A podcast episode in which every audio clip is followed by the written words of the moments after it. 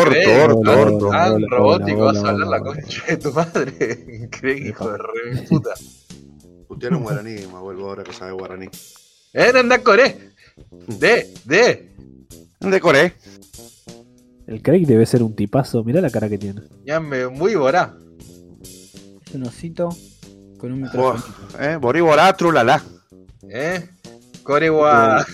El boríbora es que es como una sopa, ¿no? Con, El, el Borí con Borí. bolita, el borí Claro. borí. Sí. Nori siempre me dice, tenés que probar borí borí borí y, ay, Ah, no es la gran cosa. Chiné. Nah. Uso. Sí. ¿Usted? Para, para mí, yo siempre le dije, el guaraní y el japonés son muy parecidos, Sí, boludo. Sí, sí, sí, sí, sí, sí. Fuera de joda, sí, boludo. Fuera de Mirá, mí, ah, por mirá, eso Paraguay ahí tanto. y ahí Rohaiku significan lo mismo y suenan fonéticamente parecidos. Bueno, Bueno. y, y si siguen jodiendo con la guerra, le vamos a tirar una bomba atómica. Uh, ¿se enteraron de esa, boludo? Sí, boludo. Sí, boludo. Sí, lo, lo estuvimos hablando con Edu. ¿Y Edu qué haría? Edu pelea para Argentina. Ah, vamos, seguro. configuramos la bomba atómica para que Ah. no impacte en la casa de Edu Mirá, también. Yo de Edu siempre lo veo compartiendo estado de River, pero nunca estado de Cerro Porteño. Claro, sí. No, no voy a agregar ningún comentario sí, más. no, había- no había cancha en el barrio, boludo. No tenían canchita, ¿qué va a hacer? Eso es lo que creen que, que vos elegí. Eso no se elige, eso se lleva en la sangre, pero bueno. Igual cabe destacar que Paraguay se la bancó contra tres países y Uf. logró mantenerse firme. Así que, eh, Le perdonamos la vida, país, ¿o no? le perdonamos la vida, boludo. Le dijimos, ah, boludo, Roca dijo, ¿sabe qué? No quiero estar, pero sí me llevo el Chaco, el Chaco es mío ahora. igual fuera de joda se habría una guerra hoy en día. Yo creo que un par de. Capaz la ganamos la guerra, pero un par de provincias se nos lleva. Tipo, No, ni en Formosa, pedo, Chaco. Entonces no la ganaríamos si no se nos llevan un par de- Ni en pedo, boludo, ni en pedo. Que no. No, boludo, Bolivia y, y Perú nos dan el apoyo. Uruguay no se mete porque no tiene ejército. Y Brasil tampoco se mete porque Brasil es miembro estratégico del BRICS. ¿Entendés? Sí. Brasil está Ah. con nosotros, Claro. no con Paraguay. Y sí. Aunque todos pertenecemos al Mercosur, ¿no? Claramente. Igual en un, en un mes después de las elecciones, capaz no pertenecemos más. Igual no sé, Todos no, menos. había entendido que era por un tema de peajes, no sé qué mierda, ilegales, que, lo- que le estamos cobrando, no sé. No, lo que pasa es que partimos en Yacyretá, claro, la planta energética, la, la represa hidroeléctrica. Y cuestión que Argentina eh, le compraba parte de la energía, porque para Paraguay es mucha la energía que saca, entonces Paraguay le vendía parte de esa energía a Argentina. Ajá. Eh, o sea, está compartida la energía igual, porque es parte mitad de Argentina y mitad de Paraguay. Pero Argentina aparte le eh, alquilaba energía a Paraguay. Cuestión que hace no sé cuántos años que no le paga Argentina a Paraguay. Entonces le dijo, ah, sí, no me vas a pagar más. No pudieron hacer un arreglo de, de pago, digamos. Y le dijo, bueno, no te doy más mi parte de la energía, digamos. Así que Argentina Claro. está teniendo menos energía ahora por no pagarla, digamos.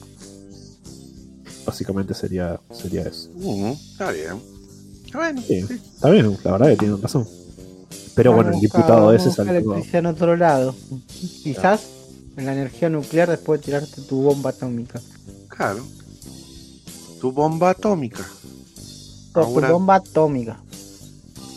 Ah, no le va a tirar por tu bomba atómica. ¿No te pensaste que me iba a matar? Soy radioactivo, tengo poder. Tenían poder Una bomba de chipa. a chipa bomb. ¿Te Eh, imaginas todo lo que... Ve, viste, esa gente que se convertía en cenizas se convertía en chipa. ¡Ah! el chipazo ojo porque tienen carne. Así que sí, sí, sí. No sé, boludo, es como que, boludo, somos el país que nos matamos entre todos y justo vamos a hacer una guerra, boludo. No, no, no, no nos conviene, boludo, no nos conviene. Yo creo que la guerra la quieren más ellos que nosotros, ¿eh? porque creo que la mayoría de los argentinos ni sabe eso. De... Creo que ni siquiera la quieren ellos, no la quieren nadie. Fue como una especie de sabruto del diputado que se hizo viral en TikTok y Claro, sí, sí. eso. Yo estoy seguro que el 80% de los argentinos le decís dónde está Paraguay y no te lo saben ubicar en el mapa político boludo, de Latinoamérica. Pero estoy Nah, seguro. Tanto. Depende de la edad. Y no sé. Porque el boludo. 80% de los argentinos tiene vecino un paraguayo mínimo, así que. Mínimo. Hoy en el ¿cuántos bondi y me saludó mi vecino. Hola, me dije, ¡hey! ¿Todo bien? Paraguay. Eh, que- ¿Sabes que justo necesito levantar una pared, viste? Todo, todos los paraguayos. Supongo, Perdón, me zarpé. si me manejo en mi trabajo. Por eso, boludo. Yo tengo amigos paraguayos, todos. He, te- he sabido tener familiares paraguayos, así que. Tiraste la típica, yo tengo un amigo gay. No, no, pero amigos de verdad, boludo. Amigos de toda la vida, boludo. Por eso siempre hinché las pelotas. Eh, Un amigo Tienes vivía amigos de verdad después que dijo que era gay. no, y bueno. Y Bueno, porque si es gay ya me lo hubiese fifado. Y ya Ah, amigo obvio. Claro. Y Ah, estamos, y estamos muy, muy con ese tema de si es tu amigo, ¿te lo podés garchar? ¿Arruina la relación de amistad garchar con tu amigo, sea hombre o mujer? ¿Qué decís, Manuel? Para mí no, No. pero respeto a los demás. O sea, Para mí, siempre y cuando ambas partes sepan dejar bien las cosas claras, ¿no? por eso. Pero eso no lo puedes asegurar nunca, boludo. Puede que sí, puede que no. Eh, tampoco puedes asegurar que mañana te tomes un colectivo en la cabeza. Pero sí podés estar de acuerdo y dar un voto de confianza que el colectivero te va a llevar a salvo hasta tu destino. Claro. Lo mismo si- con una persona a la que vos le tenés confianza, amistad, etcétera, Ah, y llegas a tener una relación sexual, si ambas partes están de acuerdo en ciertas cosas y se respeta ese acuerdo, no. Los griegos decían que un verdadero amigo te lo tenés que coger. Amor espartano. Tantas cosas hacían los griegos. Y bueno, ¿qué está, qué, está mal, Manuel? Los griegos decían, a ver, trae ese burro y un torro de miel. Julio César, Julio César se movía todo el ejército, los hacía más, más Ah, bueno. La Leónidas César. le decía, vamos, tengo que testear a ver que los soldados sean buenos guerreros. Y sí, a ver cuántos rounds aguantás. ¿Está bien o está mal eso, Manuel? Eh, aú, aú, decían después. Bueno, pero cada uno. Yo creo que mientras se mantenga la, la relación y todo sea consensuado y todos sean adultos, me Mm. parece de 10. También respeto que hay gente que dice que no. Que, un- que, le- que- que si garchás con tu amigo ya deja de ser tu amigo. Pero eso como dice Radio, que te podés enganchar, ¿viste? Claro. Y porque se rompe cierta barrera que es la intimidad de uno, que es como que por qué? ese límite. Bueno, más a tus amigos. Sí, pero una cosa es el acto sexual y, Y el sexo no es solo otra demostración de amor. Sí, bueno, pero es Mm, como que Es vos llevar, también- es- es- es llevar el amor a, a otro punto, nada más, boludo. Mirá, Sí, vos, sé. lo viste la Sí, última pero vez. la vos última estás hablando, vos estás estuvimos hablando, Estuvimos a los besos y vos ves que somos amigos, no somos pareja con Gerardo. Claro, una cosa es solo coger y quedarse ahí, pero vos estás cogiendo con alguien porque te gusta o cogértelo o pasar el momento, compartirlo, Ujú. ¿entendés? Y Sí. vos tenés que ser responsable de todo lo que haces sentir a otro también, ¿me entendés? Claro. Y sí, bueno, por eso se habla y se piensa y Y estás- sí, oye, sí. puede sí, ser se una habla- calentura del momento y decir, che, ya está, y se respeta. O se- y, y si los dos están bien, te puedes seguir. Claro, pero je- Sí. a grandes Puede rasgos uno llega a una situación así porque hay sentimientos involucrados y cuando hay sentimientos involucrados a veces al ser dos personas, dos partes, Claro. no, a veces no coinciden. Yo, yo lo hablo de, de- de mi experiencia, ¿no? Claro. Sí, es Que uno, por eso te digo, uno lo puede tener claro, pero no, no sabes nunca del otro lado, por más que te digan que no es así. Claro, Y Por eso. capaz terminás jugando un, de Es- cagar una amistad que estaba copada por eso y es un bajón, Pero capaz. lo que Claro. está diciendo de eso de hacer un acuerdo de dos partes se puede llevar a un montón de ámbitos, no solamente claro. al que estamos hablando. Si es así, Claro, por de todo acuerdo mutuo con otro ser, porque en realidad no sabe lo que está pensando. Porque puedo, puedo querer mucho a un amigo, puedo cogerme a mi amigo, pero de ahí estar en pareja con mi amigo, mm, Y mirá, acá muy- con Mahuel estamos todo bien, nos llevamos bien, pero me pone un Kino Fighter en el medio y nos cagamos trompada. Sí, sí. eso porque vos sos un machirulo del COF. Cuando, cuando jugás COF te pones malo. Cof, cof. a no ser que pase lo de hoy y nada, se- se- no le queda otra que calmarse. Oh. Bueno, a veces son las veces contadas, Mahuel. ¿Eh? Esto es para ciertos escuchas que están ahí. y nosotros le vamos a decir, estamos preparados. Tenemos sed de sangre. Y si quieren conocer a la bestia, Que la gente confíe, que etcétera. a la gran bestia pop, vengan y conozcanla. No, te- no le tenemos miedo a nadie. Si quieren venir, Mm. que vengan. Les presentaremos Kino Fighter 98 o 2002. Y si un amigo muy amigo tuyo eh, se mueve a tu hermano o tu hermana o un familiar muy cercano, ¿se, se mantiene la amistad también?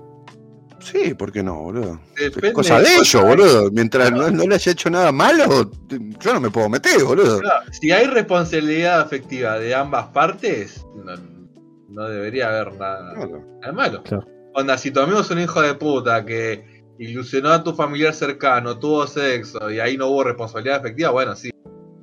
Pero si solamente cogieron o si son pareja y hay buena onda entre los dos, no. Mejor. Mi amigo pasa a ser un familiar. Claro.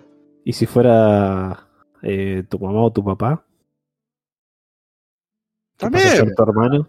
Mm, ¿Cómo? onda, recién dijimos el ejemplo del hermano. Y ponele el que, ponele que vos sos un pibe jovencito, ¿no? Y tu mamá te tuvo de chico, ¿no? Ponele, vos tenés 17 años y tu mamá lo te tuvo también a los 17. Ponele tu hija tiene 30 y pico, ¿no? 40, Sí. ponele.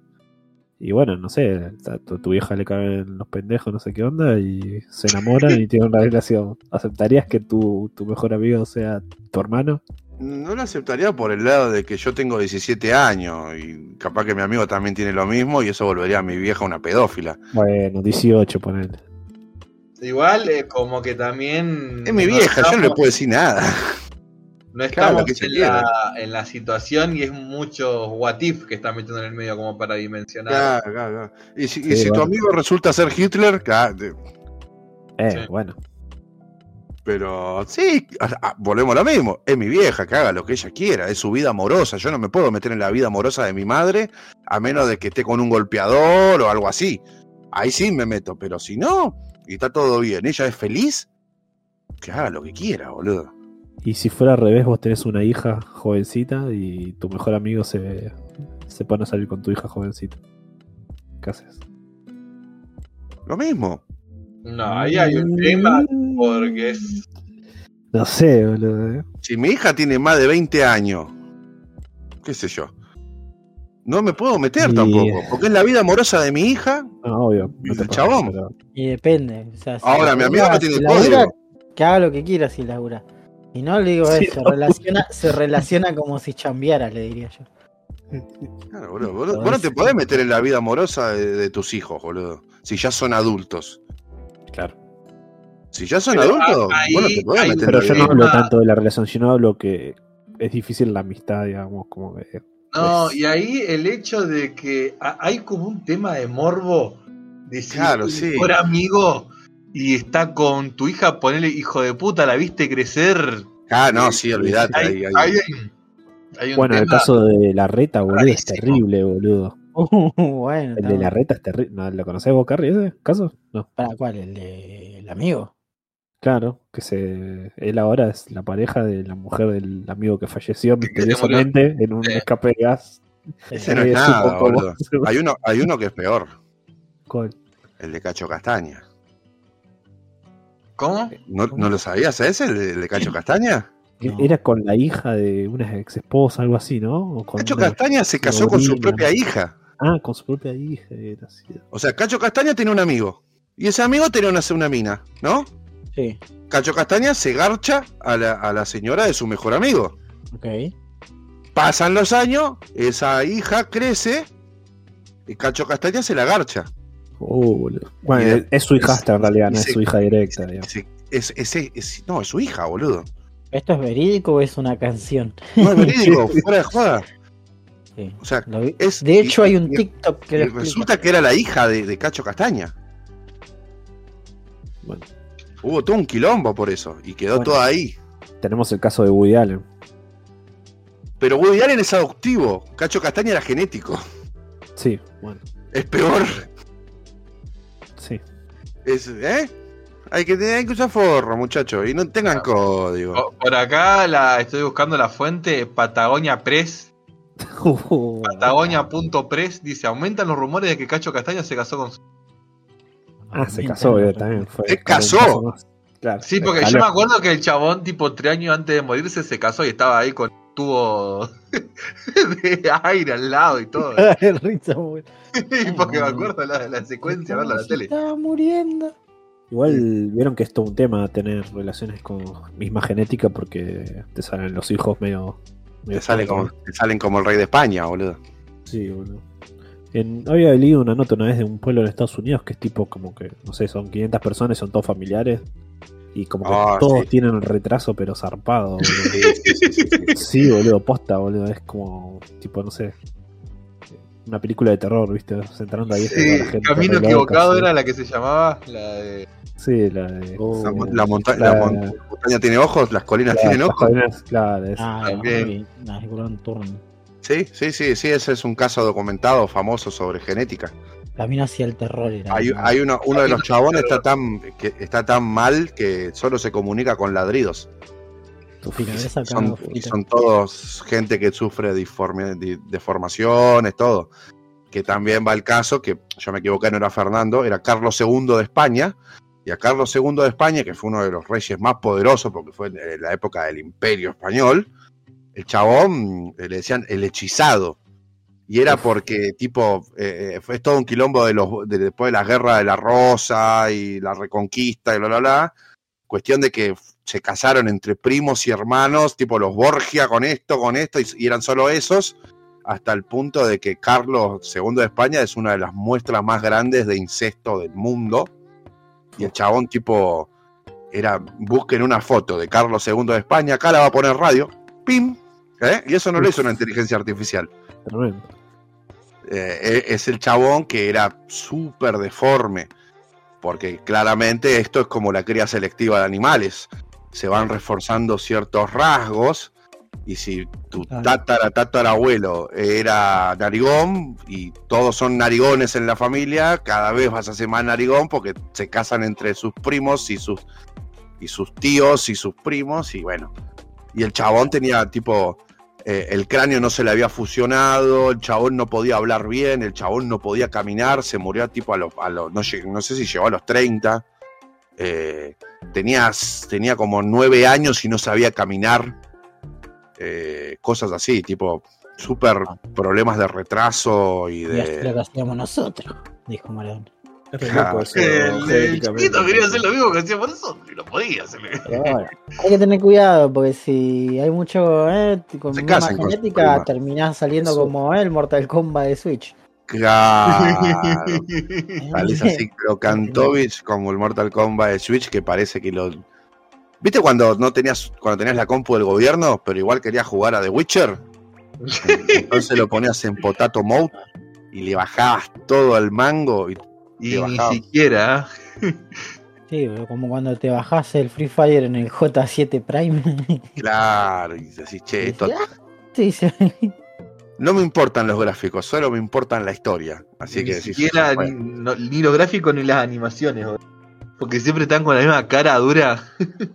claro, boludo, si ya está. Quiero que se vea como un juego de Play 1, peor si, si se puede.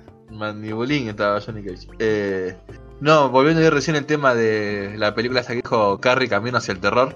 Sí, peliculón. Eh, me hizo acordar a una vuelta que yo le había enganchado en la madrugada viendo la zapping. Y hay una escena que me dejó traumada, que es el final, la escena del bebé y el dedo. Uh, sí, boludo. sí. Ay, la acabo de googlear y para qué mierda la googleé siendo la una menos 20 de la mañana.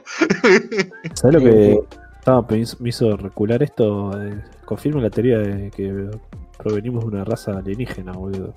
Porque pensá que los primeros hombres, si se cogían entre sí, tendríamos que ser todos re tipo, no sé, idiocracia.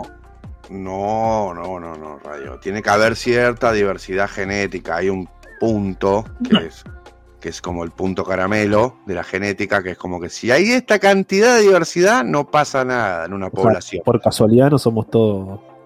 No, no, es- la, la evolución es sabia. Por eso hay muchos lugares donde ha- hubo aislamiento, tipo Australia, donde la- la- las especies quedaron aisladas entre ellas, pero igual no pasó un, tema de incesto porque había suficiente variedad genética. Claro. Y, y a tu pregunta, eh, tipo, nosotros tenemos una cosa llamada mitocondrias y el- el ADN mitocondrial que solo lo tienen las mujeres. Y se sabe hoy en día, El mismo dinosaurio ese Carrie también, mitocondria. ujú, eh, sí, se sabe hoy en día que hay una Eva mitocondrial, que es la madre, todos descendemos, todos fuera de África, de- descendemos de la misma madre, del mismo grupo de personas que abandonó África. ¿Por qué? Eso es la de Sudáfrica que encontraron ese gen súper antiguo. La Eva mitocondrial, exactamente. ¿Por qué? Porque a diferencia, eh, tipo, eh, en todo el resto del mundo tenemos uno o dos linajes genéticos. Pero en África hay como 20. Solo en África. Porque eso es esa, esa población de Homo sapiens que nunca se fueron de África. En cambio, los que se fueron, que fue en la época del, del de Homo erectus, el Cromagnon, el hombre de Mm. Cromagnon, se- cuando se fue y eh, se dividió. ¿Por qué? Porque se fueron porque eran unos callejeros, boludo. Claro. Nueva noche fría en el Y de ahí bar. sale el otro linaje que son nuestros primos, los Se neandertales. fueron porque no estaban las puertas con candado. Pero bueno, eso es otra, otra cosa que. Durísimo. Estaban unos rock and roll sin destino. Eso, ta- eso también es algo muy loco porque se sabe que más o menos en la época de la glaciación de Horn, que fue una de las últimas grandes glaciaciones, hubo un apocalipsis y donde tipo el- la humanidad quedó reducida a creo que 17.000 personas o menos en todo el mundo. Quedaron esa cantidad de seres humanos en todo el mundo. Y si esa cantidad hubiese muerto, estaríamos extinguidos. De Claro. pedo que no nos extinguimos. Y eso también redujo un montón la carga genética que tiene el ser humano eh, normal hoy en día, a menos que estés en, en la África meridional. Eh, Tipo, Se purificó solo la raza. digamos. Claro, eh, eh, eh, evolución. Sobrevive el más fuerte, perro. Y sí. No necesariamente tiene que ser el mejor, ¿eh? Solo sobrevive el más apto, y esa es la gracia de la evolución. Claro. Eh, ¿eh? Ese fue el momento cultural de Her. Muy buena película, Evolución, boludo. Uy, boludo, qué peliculón. Cuando era chiquito, la parte que está el, el- el alien ahí en, en la cocina, que está la señora y lo Sí. quiere acariciar y el alien le muerde el dedo, me re asusté, boludo. Es que vos no te lo esperás, boludo, porque vos decís, es una película boluda. Encima el alien una cara de bu- buen tipo tenía, boludo. Claro, boludo. Vos decís, mató a una señora. Como ese camión en Merlo, ¿viste el video, Manuel? No, Es no lo vi. súper sencillo la historia. Hay dos señoras que están barriendo la vereda. Pasa un- uno de esos camiones que llevan acoplados, ¿viste? Sí. Dobla así y la altura se ve que se lleva puesto un cable. Y ese cable, como que la señora que estaba barriendo llega a la esquina barriendo. Y el cable como que la agarra, como cuando te tira, ¿viste? Cuando jugabas al Marvel vs. Capcom.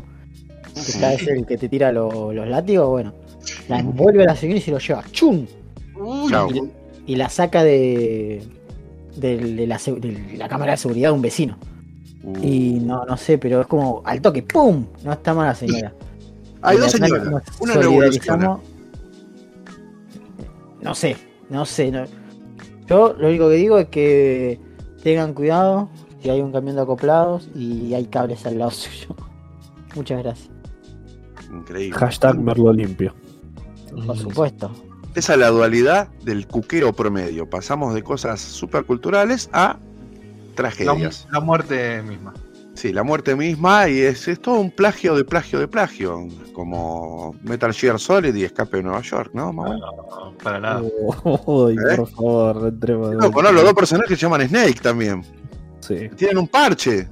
Qué loco que Kojima No, dijo que es fanático de. Carpenter y sacó ahí ideas. Claro. Y que, y ¿Qué- qué loco que Carpenter dijo que Kojima le pidió permiso para. ¿Qué Los loco? dos personajes no tienen un parche, pero Qué bueno. loco, qué loco que los dos, que ambos Snake entran en un mini submarino, ¿no?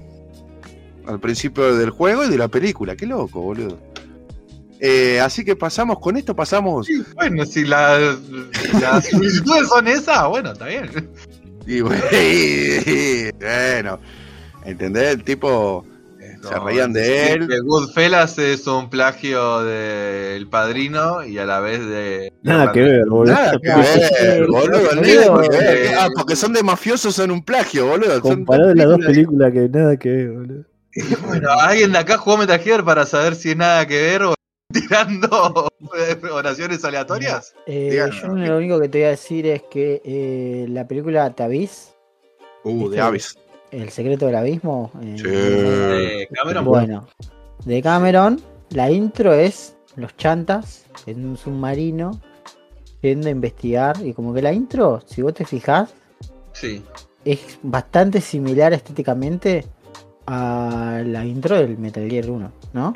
Ajá. Y no te quiero asustar tampoco, Mauel, espero que estés sentado. Pero en esa película, donde Sí. son unos investigadores de Estados Unidos, hay dos personajes que son unos soldados rusos, ¿no? ah, Uno. Uno de esos dos personajes, ¿sabes quién es? ¿Quién es? ¿Quién es? El actor que hace de Kyle Reese, Ajá. que es a quien se basó Kojima, ¿eh? Sí. El Kojimas, para hacer a Snake. ¿Estamos, ¿Estamos de acuerdo o no? sí. O al otro, John, ¿cómo era? Pues después, viste, vos te enojás y yo tengo miedo. Eh, David eh, barra Solid Snake está basado en Kyle Reese. Y el otro Snake, eh, originalmente, el Big Boss, está basado en John Connery.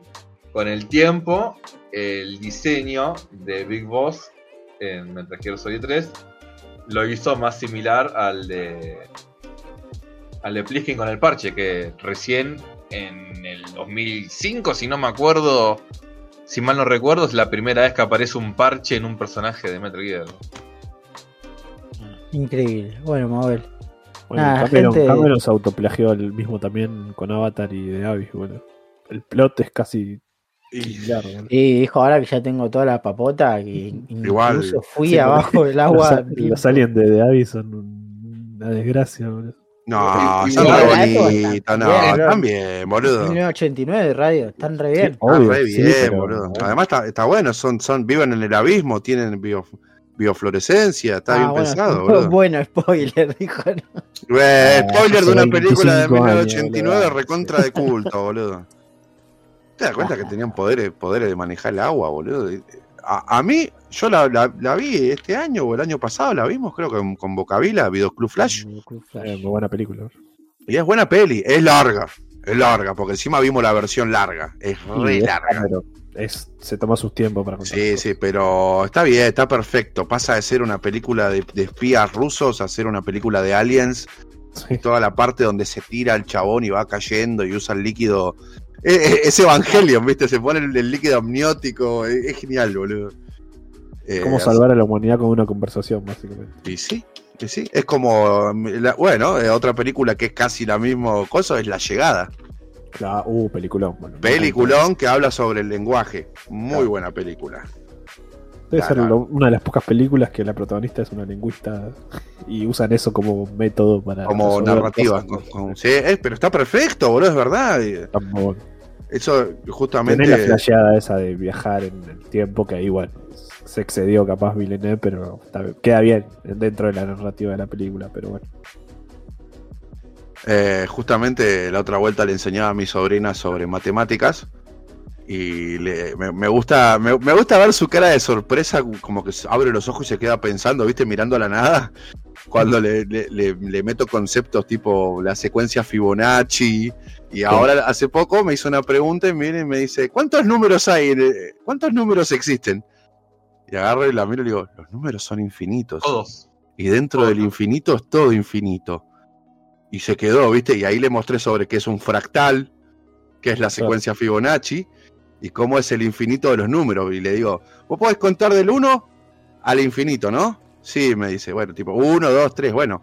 Y dentro de ese 1 y 2 hay infinito, porque es 0,1, 0,2, 0,3, y dentro de eso hay más infinito, porque es 0,01, 0,02, y me dice, o sea que puedes estar contando infinito del infinito y nunca llegar a uno. Exacto.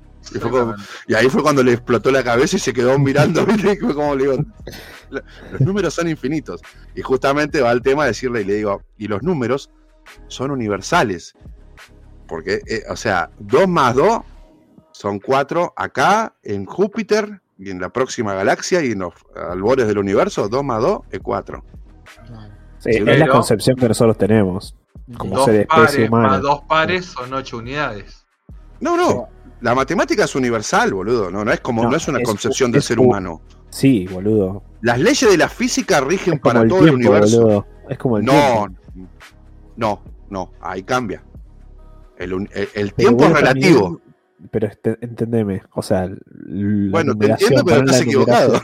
No, boludo, pero la numeración es una creación eh, de la lógica humana. Vos eh, no, no sabés si hay vida más allá o lo que sea, pueden llegar a tener otro concepto, pueden ser que los números no existan, ponen, ¿entendés? Pero los números O tengan otra manera de contar o, o tengan otra Sí, hay muchos. hay- en, la, en la ¿Entendés? misma tierra hay much- en la misma tierra hay varios tipos de números, como varios tipos de letras y varias maneras de contar. Pero las matemáticas son universales porque se rigen por las leyes de la física y la física es universal. ¿Entendés? O sea, los átomos son iguales acá y en otro lado. Y entonces eh, eh, se llama evolución convergente. La O sea, Va a pasar, quieras o no, porque todos vivimos en el mismo universo. A menos que después se, se descubra o se hipotetice que hay universos donde las leyes son distintas, Claro. eh, dos, dos átomos de hidrógeno y uno de oxígeno es agua. ¿Entendés? Claro. Y, y eso pasa acá y en cualquier lado del universo y eso deriva a las matemáticas. Sí, por eso digo que es la concepción de la lógica que tiene o que puede tener el ser humano Pero en este momento. por la evolución convergente y toda la gilada, eh, va a dar de que si hay vida inteligente, ser. va a tener las mismas Debería. leyes que nosotros, porque vive en el mismo universo, en el mismo mapa de Minecraft que nosotros, ¿entendés? Y eso también es re loco de pensar de que se, se- se cree de el tema es que nosotros es la, son- que vivimos en una simulación. Claro, por eso. Y sí, Eso te da eh, que, que hay gente que se pelea en lo físico de que, de que si sí vivimos en una simulación o no, porque hay muchas cosas que indican que sí. Como por ejemplo. eh, la interacción de los átomos con la, con la luz, con nosotros. Si vos ves un átomo, si vos tenés un átomo, el átomo hace algo, ¿no? Digamos, hace A.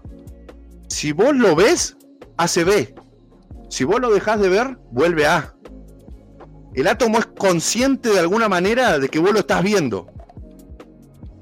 Y es una locura eso. ¿Por qué? Porque eso, es- eso que implica que el átomo y, y la realidad a nuestro alrededor funciona como el, como el GTA, donde los bits se cargan dependiendo de dónde está tu personaje. mm, A Mahuel se le está rompiendo el cerebro. Permitime dudar. Buscalo, ¿Vos me estás boludo. diciendo, vos me estás Oh. diciendo que el laburo de los trapitos es algo atómico también? Sí, obvio. Si el sí, trapito no ve tu auto, tu auto no existe. Claro. Ok, bueno. Si un No, árbol lo- se cae en medio del bosque y no hay nadie ahí para escucharlo, ¿se cayó? ¿Hizo ruido? ¿Eh? Sí. Es una mierda este podcast. Eh, Pero- y por eso, Eh. gracias a eso vamos a pasar a los saluditos. Salúdennos, chicos. hay y cuéntenos, ¿creen que- ¿Creen que vivimos en, en una simulación, o no? Y, y, díganle a Mahuel que mira algún video sobre física alguna vez y deje de ver combo de Kino Fighter nada más para intentar ganar la carry. La bestia Ah, carry. ¿o ¿Qué pasó? Oh, Yo- dudo, si, porque- Si Carrie pierde en el Kino Fighter, pero la- los, los de Twitch no lo ven, ¿realmente perdió? Claro. No sé, pero si lo vio. Ger. Yo, yo, yo estaba haciendo cosas y si permitime dudar, ¿no? ¿Y Permitime por qué dudar. cada vez que se terminó un round decía no? Porque estaba, porque estaba viendo gimnasia de. Jujuy, estudiante de, de casero. Pero bueno, eh, del video anterior nos dejaron saluditos. Vamos. ¿eh? El primero de sus saluditos fue. Nada más y nada menos que Guiller B8, que no me acuerdo B8, si estaba esa R antes. Mm. Eh, que dice datos de color. White Album y Black Album son discos homónimos. ¿Existirá algún otro disco homónimo con otro color? No lo sabemos. nun- no lo sabremos nunca. Porque Mata porque dejó un huevo. comentario de lo que habíamos comentado nosotros mismos. O sea, Dato Eh, de color. claro. White, eh, acá el buen, el buen Piro le dice: Dato de color White Album es un anime super novela tremendísimo y recontra recopado. Y un emoji de sonrisa. Esos animes que Eh. no se Pyro nada más, boludo. Sí, Primus tiene un tema, un CD Yo que se llama que Brown decir Album. es que no sé tanto de discos homónimos, pero como no soy. No Se te cayeron los paquetes, vamos. vamos, vamos, vamos. Esta edición va a ser caótica también, me parece. ¿eh? Terrible, terrible chiste, clave y se me cayeron. Sí, sí, se te Bueno, Menos mal que no los- se me cayó el orto como hoy Curry jugando Kino Fighter, pero Cerrar, Ah, cerrar, cerrar los jueguitos que tenés abiertos ahí, mi abuela se anda. Dejá de bajar cosas en el torrent y capaz que anda, boludo. no, ¿Qué te iba a decir? Después que luego, ¿no? para ganar la. Tenemos al buen El Bache, Luego que nos, bache. eh, numera tres puntos. El primero dice, desrecomiendo los hijos de la anarquía. Ah, yo la vuelvo a recomendar. Ah, Bueno, ahora tengo que comentar que la vuelve a... Mirá, ¿Cómo vas así. a recomendar una serie donde Marilyn Manson aparece como el capo de una banda? ¿eh? no sabía eso, después lo había buscado, boludo. Sí, boludo. Quiero reírme un rato, boludo. Y dice, no, gen- no ves que acá estamos la gente bonita, la gente bonita. Y bueno, el segundo punto es, creo que lo, creo que otro rollo salía los sábados a la noche. Yo también era fan. ¿Eh? Qué loco eso, que al final un montón de gente veíamos otro rollo sin, sin darnos cuenta y sin saberlo, ¿viste? ¿Viste? Qué loco, ¿no? Ah, Estaría muy orgulloso Adal Ramones. Lo que es la simulación de esta vida. claro, vos. Cuando Vivimos- vos lo ves, Adal Ramones hace Claro, A. Y si no lo ve, Adal Ramones hace B. Ay, ¿Qué pasó? pensá, pensá en esto, boludo. ¿Vivimos en un cartucho de Sega? Puede ser. Uh, espero que me soplen. Título para el programa puede ser. Eh, bueno, en el tercer y último punto de nuestro queridísimo El Bache, dice: Apuesto 7000 cook puntos a que Boca pechea contra alguno de los 20 equipos brasileños que quedaron antes de la final. Menos mal que no está Brian, si no, no terminamos mañana. Mira, yo lo que tengo para decir es que el bache es independiente. Así que pasemos al siguiente comentario. No, Gente. Riquísimo. Zafa- ya, están, ya se salvaron igual. Eh, bueno, el siguiente comentario es del queridísimo Adrián Fu. Que muy bonito su tatuaje. Sí, muy bien, Adrián. ¿Qué era el tatuaje que vi que se estaba haciendo tatuaje, pero no vi de qué? ¿De qué era? Eh, no me quemé, hermano, no me acuerdo. Ah, viste, no se acuerda, viste, lo dije a propósito. Yo sí sé, Adrián, pero voy a ¿De qué reservar era? tu privacidad. Voy a reservar Ah. la privacidad del mejor oyente de Cook. Siempre un, un paso adelante. Uno de los pocos que tuvo Meet and Greet con Cook Uno de los pocos, ¿eh? Claro, Meet and greet. meet and greet, meet and gomit. Ujú, Meet and, and- and pineapple. Eh, le debo, le debo, le debo una vomitada, Adrián No, Fu, no- no solo tuvo Meet and Greet, sino que tuvo invitación al dojo místico, así que. Uh, eso mucho más en el siguiente cook de Eterna. Adrián No, Fu falta, se hizo falta, un, un Pokémon Go, pero no me acuerdo cuál era que él lo había dibujado él mismo. Eso es el último. Creo que era, no sé si no era un Squirtle, me parece. Que había dibujado y. Ah, eso se hizo, mirá, qué bien. Dice, Yo ya "No lo sabía, ¿no? Pero. Dice, no conozco nada de Juan Piece. Y no es que sea influenciable, pero ahora voy a tener que ver el live action por lo menos para ver qué onda. Si no me engancho es culpa de Mauel. Y sí, obvio, siempre es culpa de Mauel. Y mira, yo creo que si se enganchó Carrie, se engancha cualquiera. Eh, no sé dónde fue que nos dijo. No sé si fue en el canal de Discord que tenemos de Cook Podcast, donde todos los que nos escuchan se pueden sumar. O Métanse. no sé dónde fue. Canal de Cook and Friends, métanse en Sí. el Discord, la descripción está abajo, en el link tree. En el Linktree. Eh, MT. creo que ahí comentó que al final se los vio todo de, un- de una pasada y le encantó One Piece, así que. Vamos. Y si no es así, decí, Radio, ¿qué mierda te pasa? ¿Cómo vas a.? Sí, si no me equivoqué, capaz y pido disculpas, pero creo que sí, era Adriancito. y, le- y la Siempre me confundo Adrián juntemos, con Luchito. de ese- Te no sé dejamos que le apagues un, un cigarrillo en, en el cachete. ¿En cuál cachete? Y eso ya depende del cumpleañero, jugar el cumpleaños.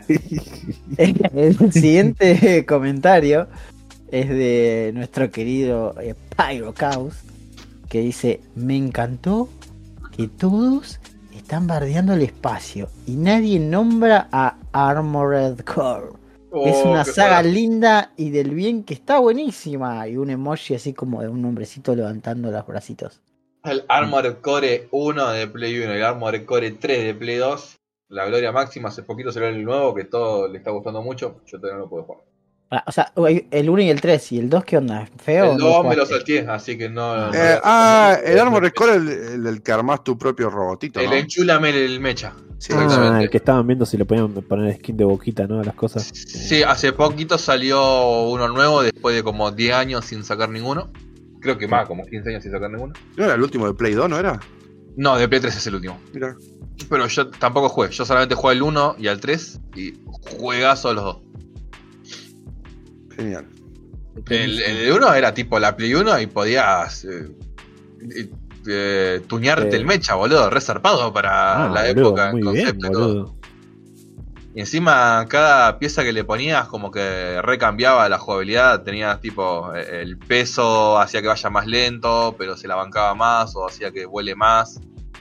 Y así te, te ibas enchulando el, el bicho. Nah, ahora está el nuevo que están todos ahí con la pijita bien parada. Cuando lo juegue, diré. La review de. Mahuel. Pero pará, No, más no, allá no, de customizar tu robotito, ¿qué, qué, ¿cuál es la onda del juego? Eh, la historia, en el último tengo entendido que cambió un toque, pero generalmente era básicamente nula. Vos sos un recompensas en el futuro distópico del año XXX. Y nada, te caen. eh, es todo medio como Eh, un ¿qué parte no capitalismo súper avanzado. Sí. Ok. ¿Qué pasó, Ger? ¿Qué parte de que tener un robot no entendés? Ah, no, sí, pero básicamente es eso. Te van llegando tipo contratos y vos vas y Es muy lo vas cumpliendo juego, para ¿eh? ganar. Sí, ese, los viejos se basaban pura y exclusivamente en la jugabilidad y el loop de gameplay. ¿no? Claro, sí, No sí, no, no tenía historia, es muy ponja, boludo. O sea, tenía un lore porque vos podías leer el briefing de la misión y estaban las corporaciones y más o menos se ibas formando una historia de fondo, pero no era lo principal la historia. Ujú. Lo principal era cagarte a misilazos con otros robots o con... Es como hace cierta gente que va, se compra un Gundam y lo arma, bueno, acá podés cagarlo a tiros. Claro. Piola, tiene, tiene pinta interesante. Sí, Igual tengo entendido que en el último le pusieron ganas a la historia. Pero tampoco mucha, sino que un toque, ¿no? había un jueguito de, de robots espaciales de Hideo Kojima, ¿no? ¿Cómo se llamaba ese? El Son of the Enders. Sí, que ese está bueno para jugarlo, Mahuel, ¿eh? Para- Y eh, hay que ver cómo está emulado porque oficialmente ju- nunca salió. Carly te va a decir ahora que le afanaban a Gundam o algo así seguro, ¿no? Eh, Kojima. Uh, No Igual más que Gundam no por- diseño, o sea, los diseños no eran tan Gundamescos, los diseños eh, son más Evangelion, por decirlo de una manera, porque son como más estilizados, no son tan armatostes, Mm, claro. son más, más slim. Sí, sí. Ah, bueno, buen jueguito. El siguiente comentario. O si sigue, no sé. Sí, sí, el siguiente comentario es eh, de Eduardo Javier Vera Duo Folk Me 2732.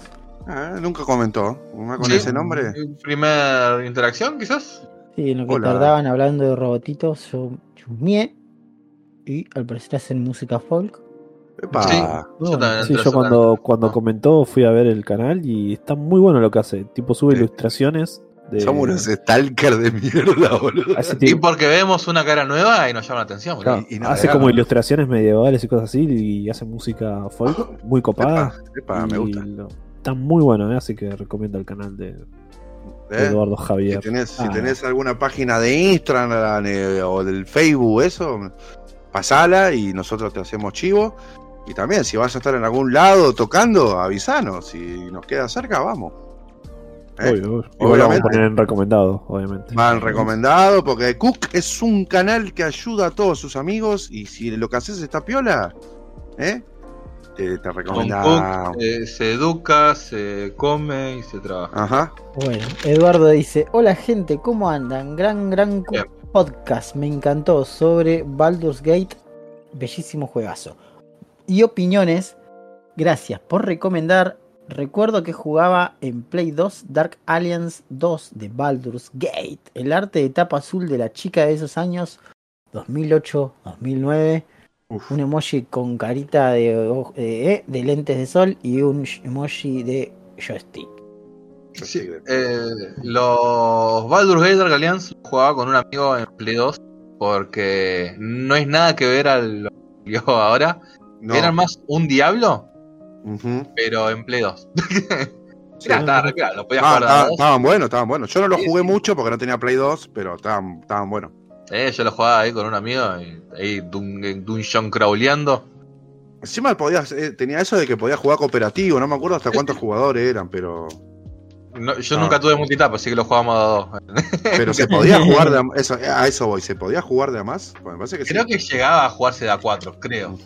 Otro también, que ahora se va a salir el contra nuevo. En Play 2 había un contra que estaba muy bueno y era para Uh, jugar. el Shattered Soldier era más difícil. Era re difícil, pero estaba bueno, boludo. Era divertido. Sí, sí. Bueno, el contra original, si no hacía el truquito de las vías medias casi infinitas, no lo podía pasar nunca. boludo. No, olvídate, no. el nivel de los aliens es imposible, boludo. Sí, boludo. si no es invisible. A ver, mi contra preferido es el de Sega, el El El que está exactamente, el que está el perro, perro. Eh, ¿Cómo se llama ese? Ese tiene un nombre. Ah. El, na- el, na- el- sí. El, el de los narcos, sí. ah, boludo, el robot ese todo 3D que estaba ahí en el final de la primera pantalla me cogía la mente. boludo. Bueno, me paremos, podemos terminar hablando del eco de Dolphin. y de Eduardo No, Javier boludo, el Vera. final del eco de Dolphin. no. Ed- Eduardo Javier Vera, Duo Folk Me. Vamos a Edu64. Uh, hablando de la guerra. ¿eh? que Cosas- comentó hace 13 horas, ¿eh? hace poquito. Hijo de puta. Y dice: Mahuel y la ¿Qué lo guardiaba? conciencia del pato. Que venía ganando fichitas como loco y se le ocurre ganar y me deja en cero. Este gran momento, gran, gran momento de grandes peleitas del COF. Contemos a la gente todo, que todo está planeado escuchando. ¿no? para, para hacer perder a los infieles. Contemos a la gente que está escuchando el podcast, capaz no ve los streams, que en el Twitch de Cook están normalmente, casi día por medio, peleando al Kino Fighter Mawel contra Carry. ¿Eh? Y bueno, pueden ir y apostar a ver por quién va a ganar y apuestan sus Cook Points. Por lo menos, de- y en esta semana, el- entre el podcast anterior y este podcast, hicimos algo que por lo menos yo nunca lo había hecho, que es comprar eh, legítimamente un Kino Fighter, obtenerlo de maneras Con legales. carpa, con carpa no es el primer Kino Fighter original que comprás, que hijo de puta. Igual Claro. no quiero que todo el mundo. eh. Y sí, O sea, no sé Mahuel, pero yo por lo menos yo invertiste en. Cook Podcast, se puede decir. Siempre ¿no? había comprado lo, lo, lo máximo que hacía era comprar los lo, trucho, claro. Claro, por eso, boludo. Sí, sí, sí. Pagué por algo de Kino Fighter, sí, más nunca fue original. Sí, Exactamente. pero eh, una coca, un litro está los tres Kino Fighter más Sí. icónicos, 98, ¿Cuánto 2002. sale hoy en día un DVD virgen a todo esto? Eh, y debe estar 400 mangos por Y ahí. bueno, un DVD Claro. virgen salían, salían dos de los tres Kino Fighter que, que compramos. Boludo. ¿Viste? Cook te ayuda a combatir la piratería. Impresionante. boludo. Sí, sí, Acá así que ya saben, chicos. Un CD virgen normal está a 600 pesos. en Mercado 600. CD, no DVD. Libre. Un CD, claro. Igual porque Mercado DVD Libre es medio. Sí. Bueno, boludo, un disco de música no baja de los 3.000 pesos, boludo. Igual 3.000, pues, 4.000 pesos, boludo. estamos hablando Sí. original, estamos hablando. Te viene un librito. No, pero te estoy haciendo como que siempre es más o menos tipo, era el como el, el ¿Un 100 CD veces. original? Sí, boludo. Y Tan barato, de boludo. Los baratos te estoy diciendo. Tan barato. Sí. Pero ponele, no sé, por tirarte algo. eh, no sé, ponerle uno de Uh. BTS, alguna de esas cosas que de estar de moda, de estar como 8 lucas, 9 Y lucas. eso sí, porque son los que están de moda. Yo creo que li- literal el último DVD original que compré fue de Cannibal Corpse, que era todo live, y se lo regalé a mi mejor amigo de regalo de cumpleaños. Le dije, toma, sí, origin- DVD original de Cannibal Corpse. Y me salió, en la época creo que mil pesos, boludo, y era bochadita. Y yo me compro CDs cuando voy a ver alguna banda y me gusta. Por ejemplo, la semana pasada fui a ver a una que se llama eh, Zacatumba y que hace tipo así, medio eh, post-punk, algo así. Mm. Y venden sus CDs ahí en el puestito y lo compré y me salió dos mil pesos para él. Está bien, además es una manera de ayudar a la Y ayudas a banda, las bandas chicas. a Pero las bandas vas a un chicas. y- musimundo y una banda importante, grande o algo así, te está, está cerca de las 10 lucas fácil.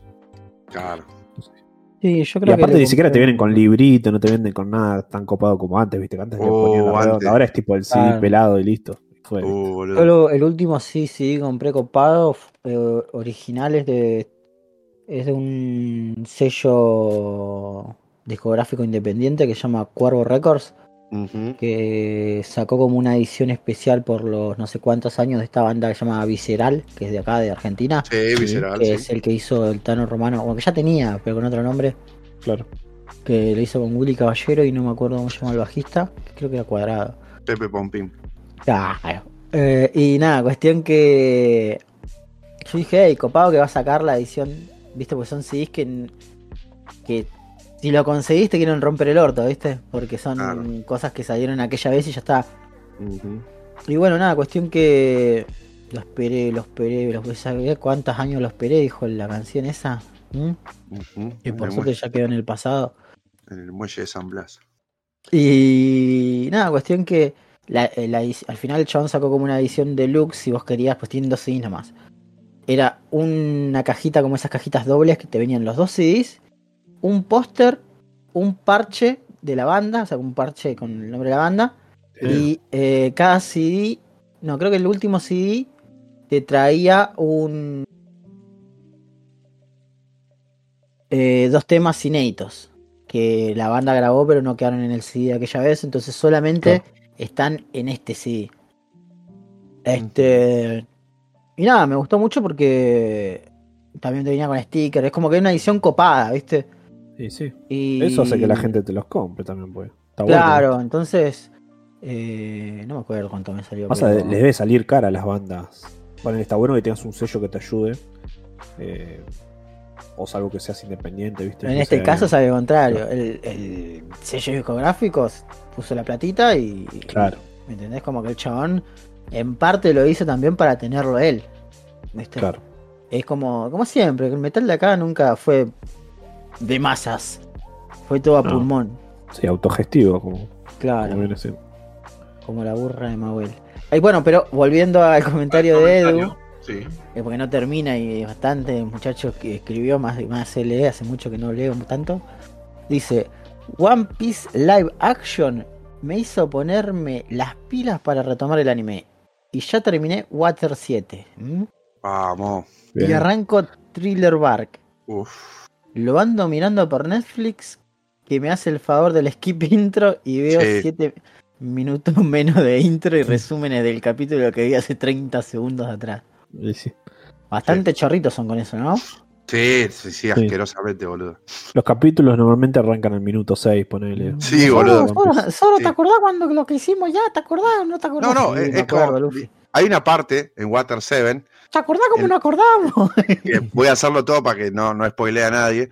Pero digamos que están todos los Mugiwara y, y tienen que saltar, ¿no? Entonces Oh. Luffy los agarra y saltan, ¿no? Vos decís, uh, va a saltar y va a caer en, el, en la cosa X.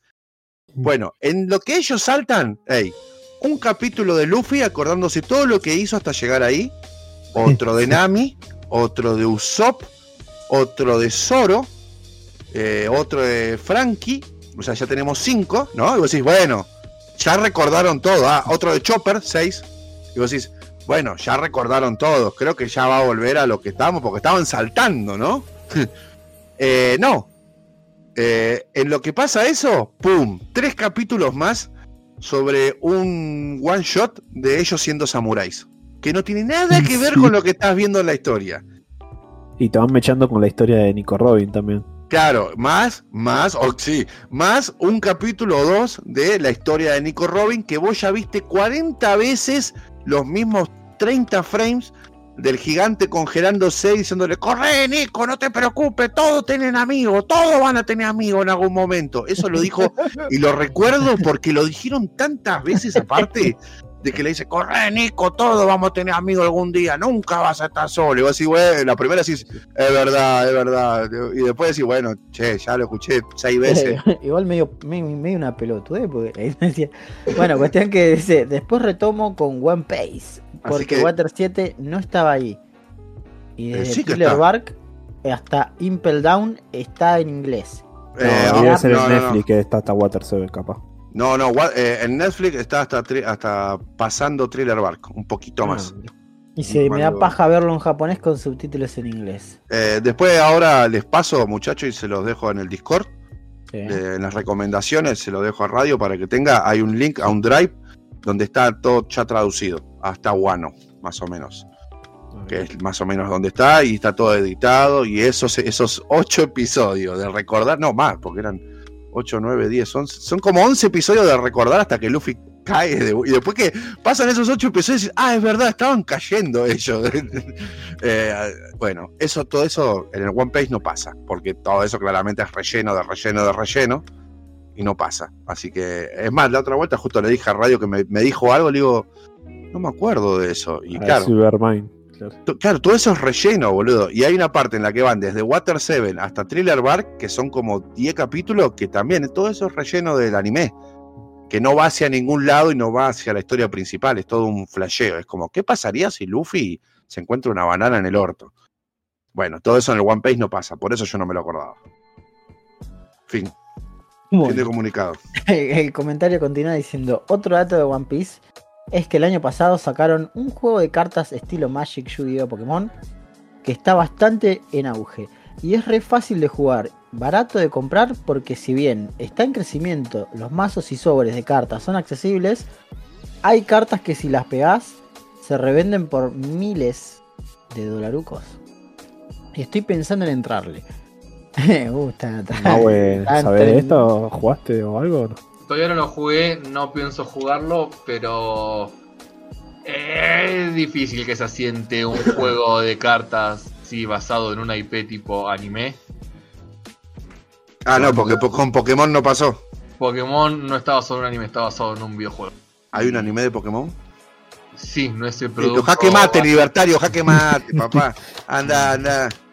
No es el producto Eh, base del anime. El producto base Cabe destacar que Edu sabe estas cosas de juego de cartas porque tiene su, su web, ¿no? Edutopía, ¿es? Edutopía, sigan a Edutopía. Y si son de Paraguay, vayan a los eventos que hace Edu. Sí, hace eventos de juegos de mesa Ahora que tienen luz de sobra, paraguayos, Claro. vayan, vayan y, y- y jueguen, sean felices. Así que Aprovechen, aprovechen la luz. Ya van a ver. una última, una última, lo de One Piece creo que le meten turbo ya que Oda anunció la segunda temporada y van a presentar a mi pana el Tony Tony Chopper Sí. y ahí y a Vivi. La tercera temporada va a ser Arabasta, bueno, me está spoileando todo. Y después cierran la serie Pero bien si no arriba, sabes lo que es Arabasta, no se diciendo que los sombreros de paja se fueron a vivir grandes aventuras y fueron felices. Porque va a ser imposible adaptar todo lo que hay. Por mucho que resuman, no les da la vida y la juventud a los actores para llegar y lo mejor va a ser cerrar en lo alto. Bueno, pero cada tanto pegas un Mirá. reemplazo de Ruste y a la mierda. Bueno, listo. eh, ahora se viene, no sé si están enterados que HBO, creo, creo que es HBO, que va a adaptar Harry Potter de vuelta a lo de las películas, Sí. pero lo van a hacer en serie. Y ya están casteando a los nenitos porque lo piensan hacer como para 20 años lo tienen pensado. Tienen pensado O sea, como para están, 15 están temporadas. embarazando a mujeres para cuando terminen los guiones Sí, ya tengan más o menos. cinco. Eh, Y eso es verdad también porque eh, Harry Potter se- es un formato que debió ser adaptado en serie porque si vos lees un libro de Harry Potter es una cantidad asquerosa de cosas que en las películas no pasan.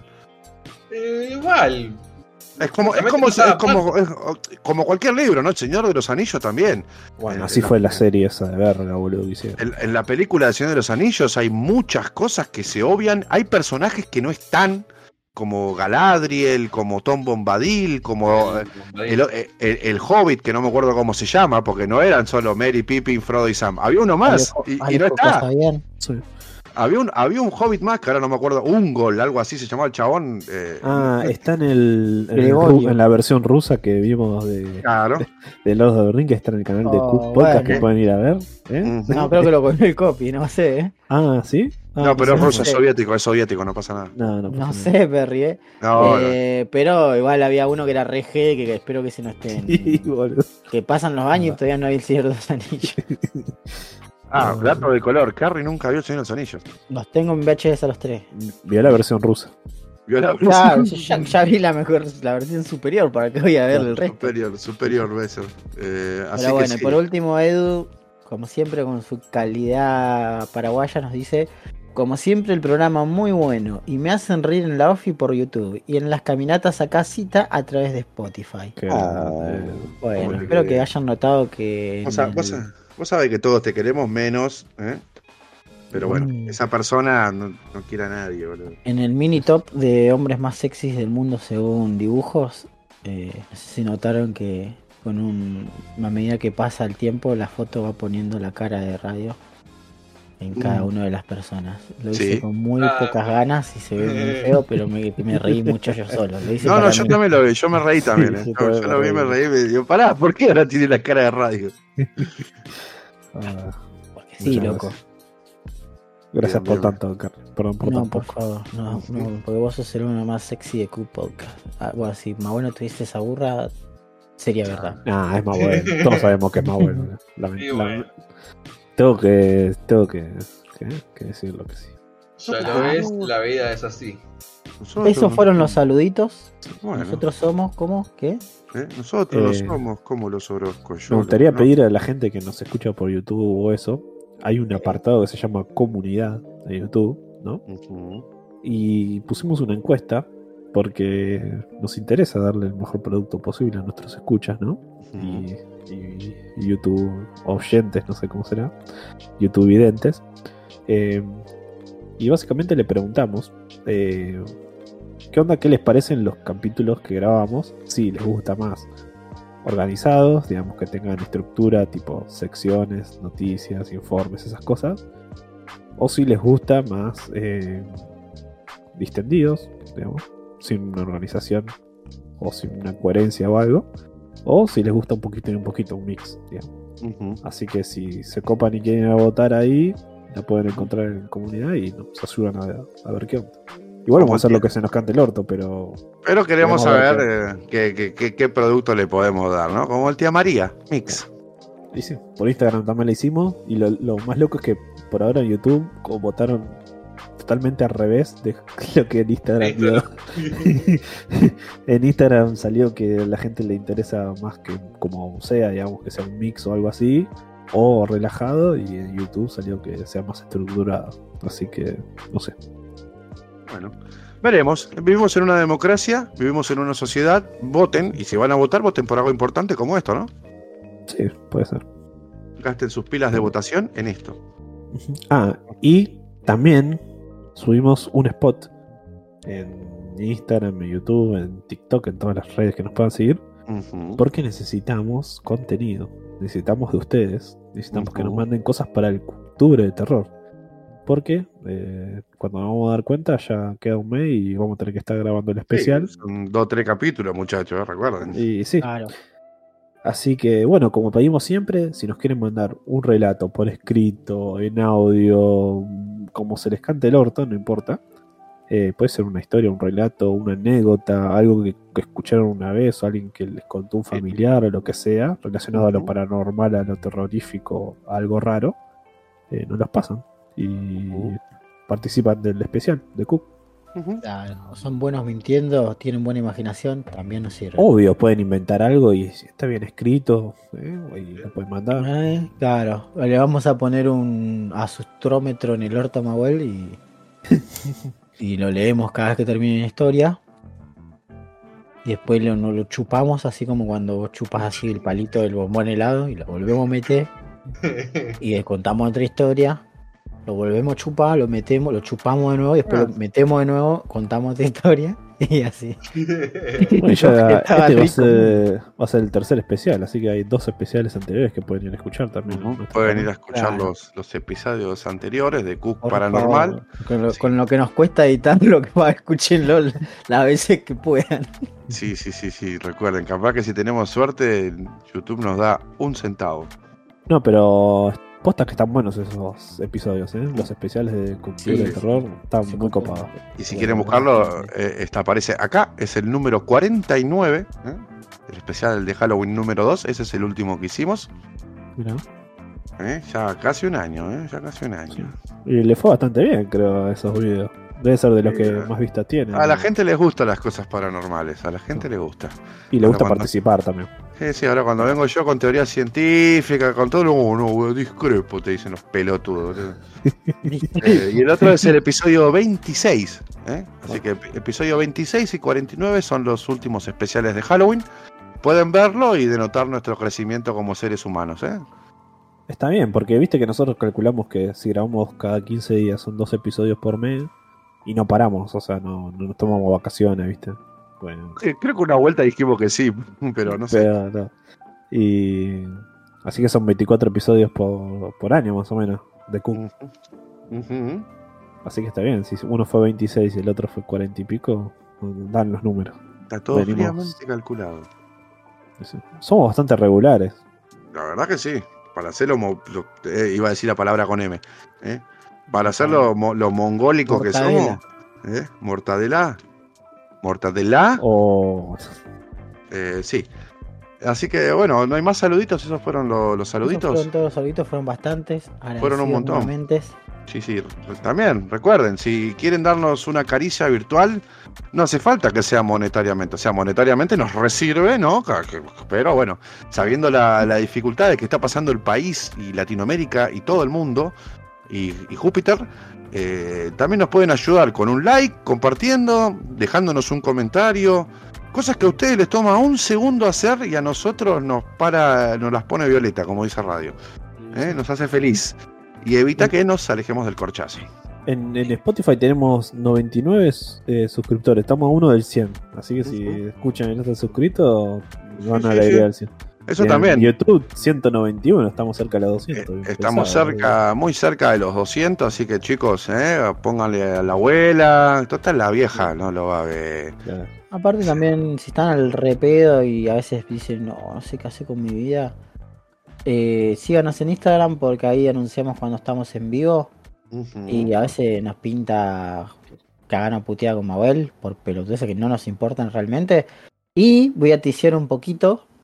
Hay un video, Mabel, que Sí. podemos verlo en stream, que capaz que ya lo viste, capaz que Uh. no, que se llama Why Every Card is Banned in Yu-Gi-Oh! O sea, el chabón va numerando carta por carta y explicando por qué está baneada. Sí. Podemos ver ese video en varios streamings. Ah, varios porque dura 8 horas y media el video. No. Así que Sí, después. el video, onda, el chabón después video recopilando todas las partes. Creo que de Duel Logs es el canal. El tema es que no sé si para el no consumidor promedio de yo video, porque habla con datos muy técnicos del juego de cartas. Bueno, lo vemos y después te digo, lo vemos y decimos, "Ah, es el, el, el coso Último de la avaricia. se por dos y fue, boludo. Te dura 4 horas en vez de 8. Claro. Bueno, Eh, igual. Lo ponemos, lo vamos viendo y en paralelo como el King of Fighter. tan aquí. Así que nada, gente. eh, ya saben. eh. Muy bien. Hay de todo. Cook genera contenido todo el tiempo, hijos de puta, no se pueden quejar. Y sí. Es como otra vuelta que hablaba con, con Verdiscubo del canal de Gordeando. Y que el chabón decía, no, sí, yo, lo- yo edito rápido para así tengo tiempo libre para jugar jueguitos. Y ahí fue cuando yo le dije, bueno, yo uso mi tiempo libre para editar este podcast de mierda. Para eso uso mi podcast, ¿eh? Vamos, qué lindo tener un podcast, ¿eh? Es como tener, es, es co- es como tener Alzheimer. Está re bien. Total. Igual Así es que- increíble como eh, cuando estás editando decís, uh, cierto que dijimos esto, jaja. Ujú. Así que espero que nunca nos pase, uh, cierto que dijimos eso, jojo. Uy, no, dijimos eso de los milicos y justo volvieron, la puta Uh, cierto, madre. dijimos la dirección de este con su nombre completo y DNI. Uh, No, sí, espero, espero que no, pero bueno, ya- la verdad, Uh, a esta ju- altura del partido. ¿Cómo Calle vas a Los decir Patos. César Ariel Estepa No. Calle Baldío? No, Al Valdivia, 666. hijo de puta. Al lado del carpintero. Ah, bueno, habló ahí el pibe que vive en Recoleta, boludo. Anda, si tenés garrafa, vos, boludo. No, no tengo Rafa Maestro. Que no, tenés garrafa, no me mientas. No. Sí, a ver, a ver, primero, si yo te doy una garrafa, ¿vos sabés cómo conectarla a la cocina? Creo que sí. Sí, ya te explotamos todo, no le demos la garrafa a Mabuel, boludo. Ah, Eh. claro, pero para darle la parrilla con los choris no te tembló el pulso. No, no, jamás, boludo. Eh, mirá, Carril. ¿Qué hace grande a un líder? Es saber delegar el trabajo. Y por ¿Y eso. sabés dónde, ¿sabés dónde delegaron también mucho su trabajo? ¿Eh? ¿En, en dónde, radio? Contame. ¿Eh? Porque vamos a pasar a la sección de las noticias ahora. Porque. Estas son las noticias de Q Podcast. Exacto, porque Aguanta robar.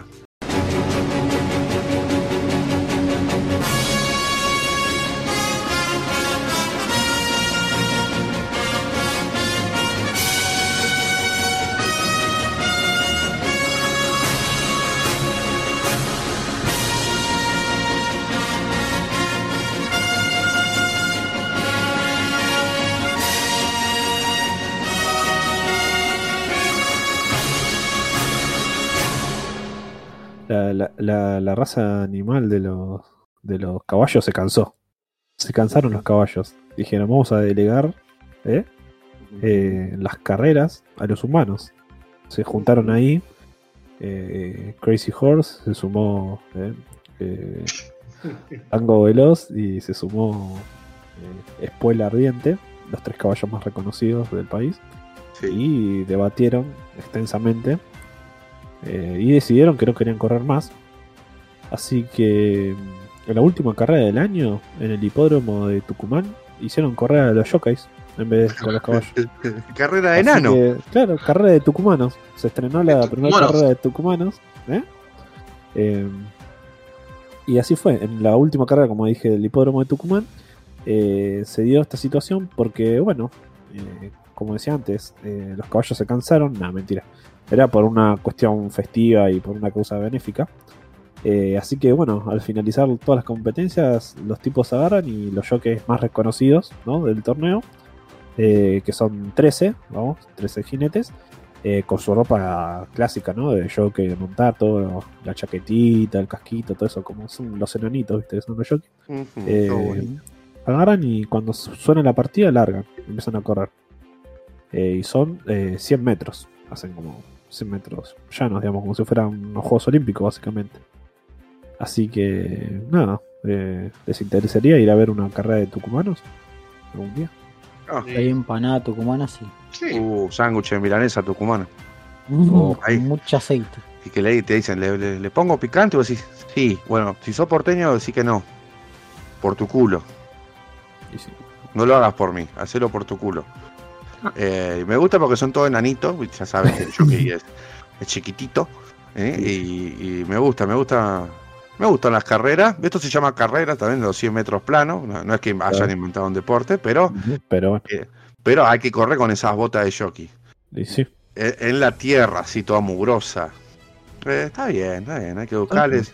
¿Eso qué significa también? Que el hipódromo está diciendo, che, bueno, hay que hacerle gamba, ¿eh? Y ya no divierte, creo, tanto ver la explotación animal, me parece. No sé, Sí, como- a, a la gente le divierte la timba, boludo. Si le saca las apuestas Sí. no va nadie, boludo. Es- Sí, no.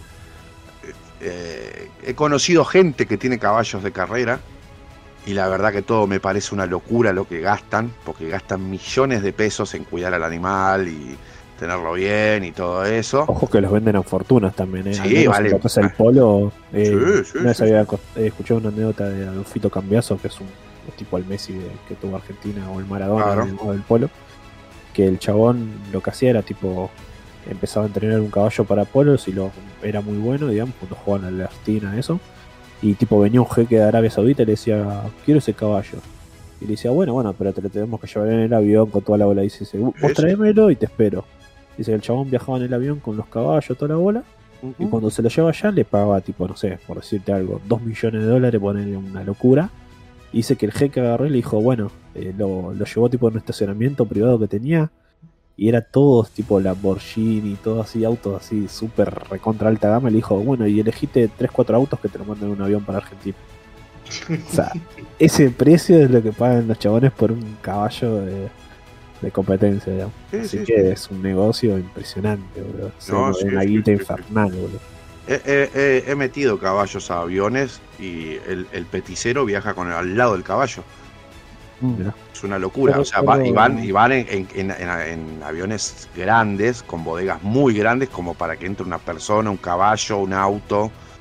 Claro. Eh, y es una locura, boludo, porque el chabón tiene que viajar literal al lado del caballo. Le- le pone la sillita y cosas así para que el chabón esté cómodo. Y tiene que viajar al lado del caballo vigilando todo. Que el caballo no se estrese, que esté bien. Igual medio que los dopan un poquito también porque, por el tema Sí, del despegue sí. y todo.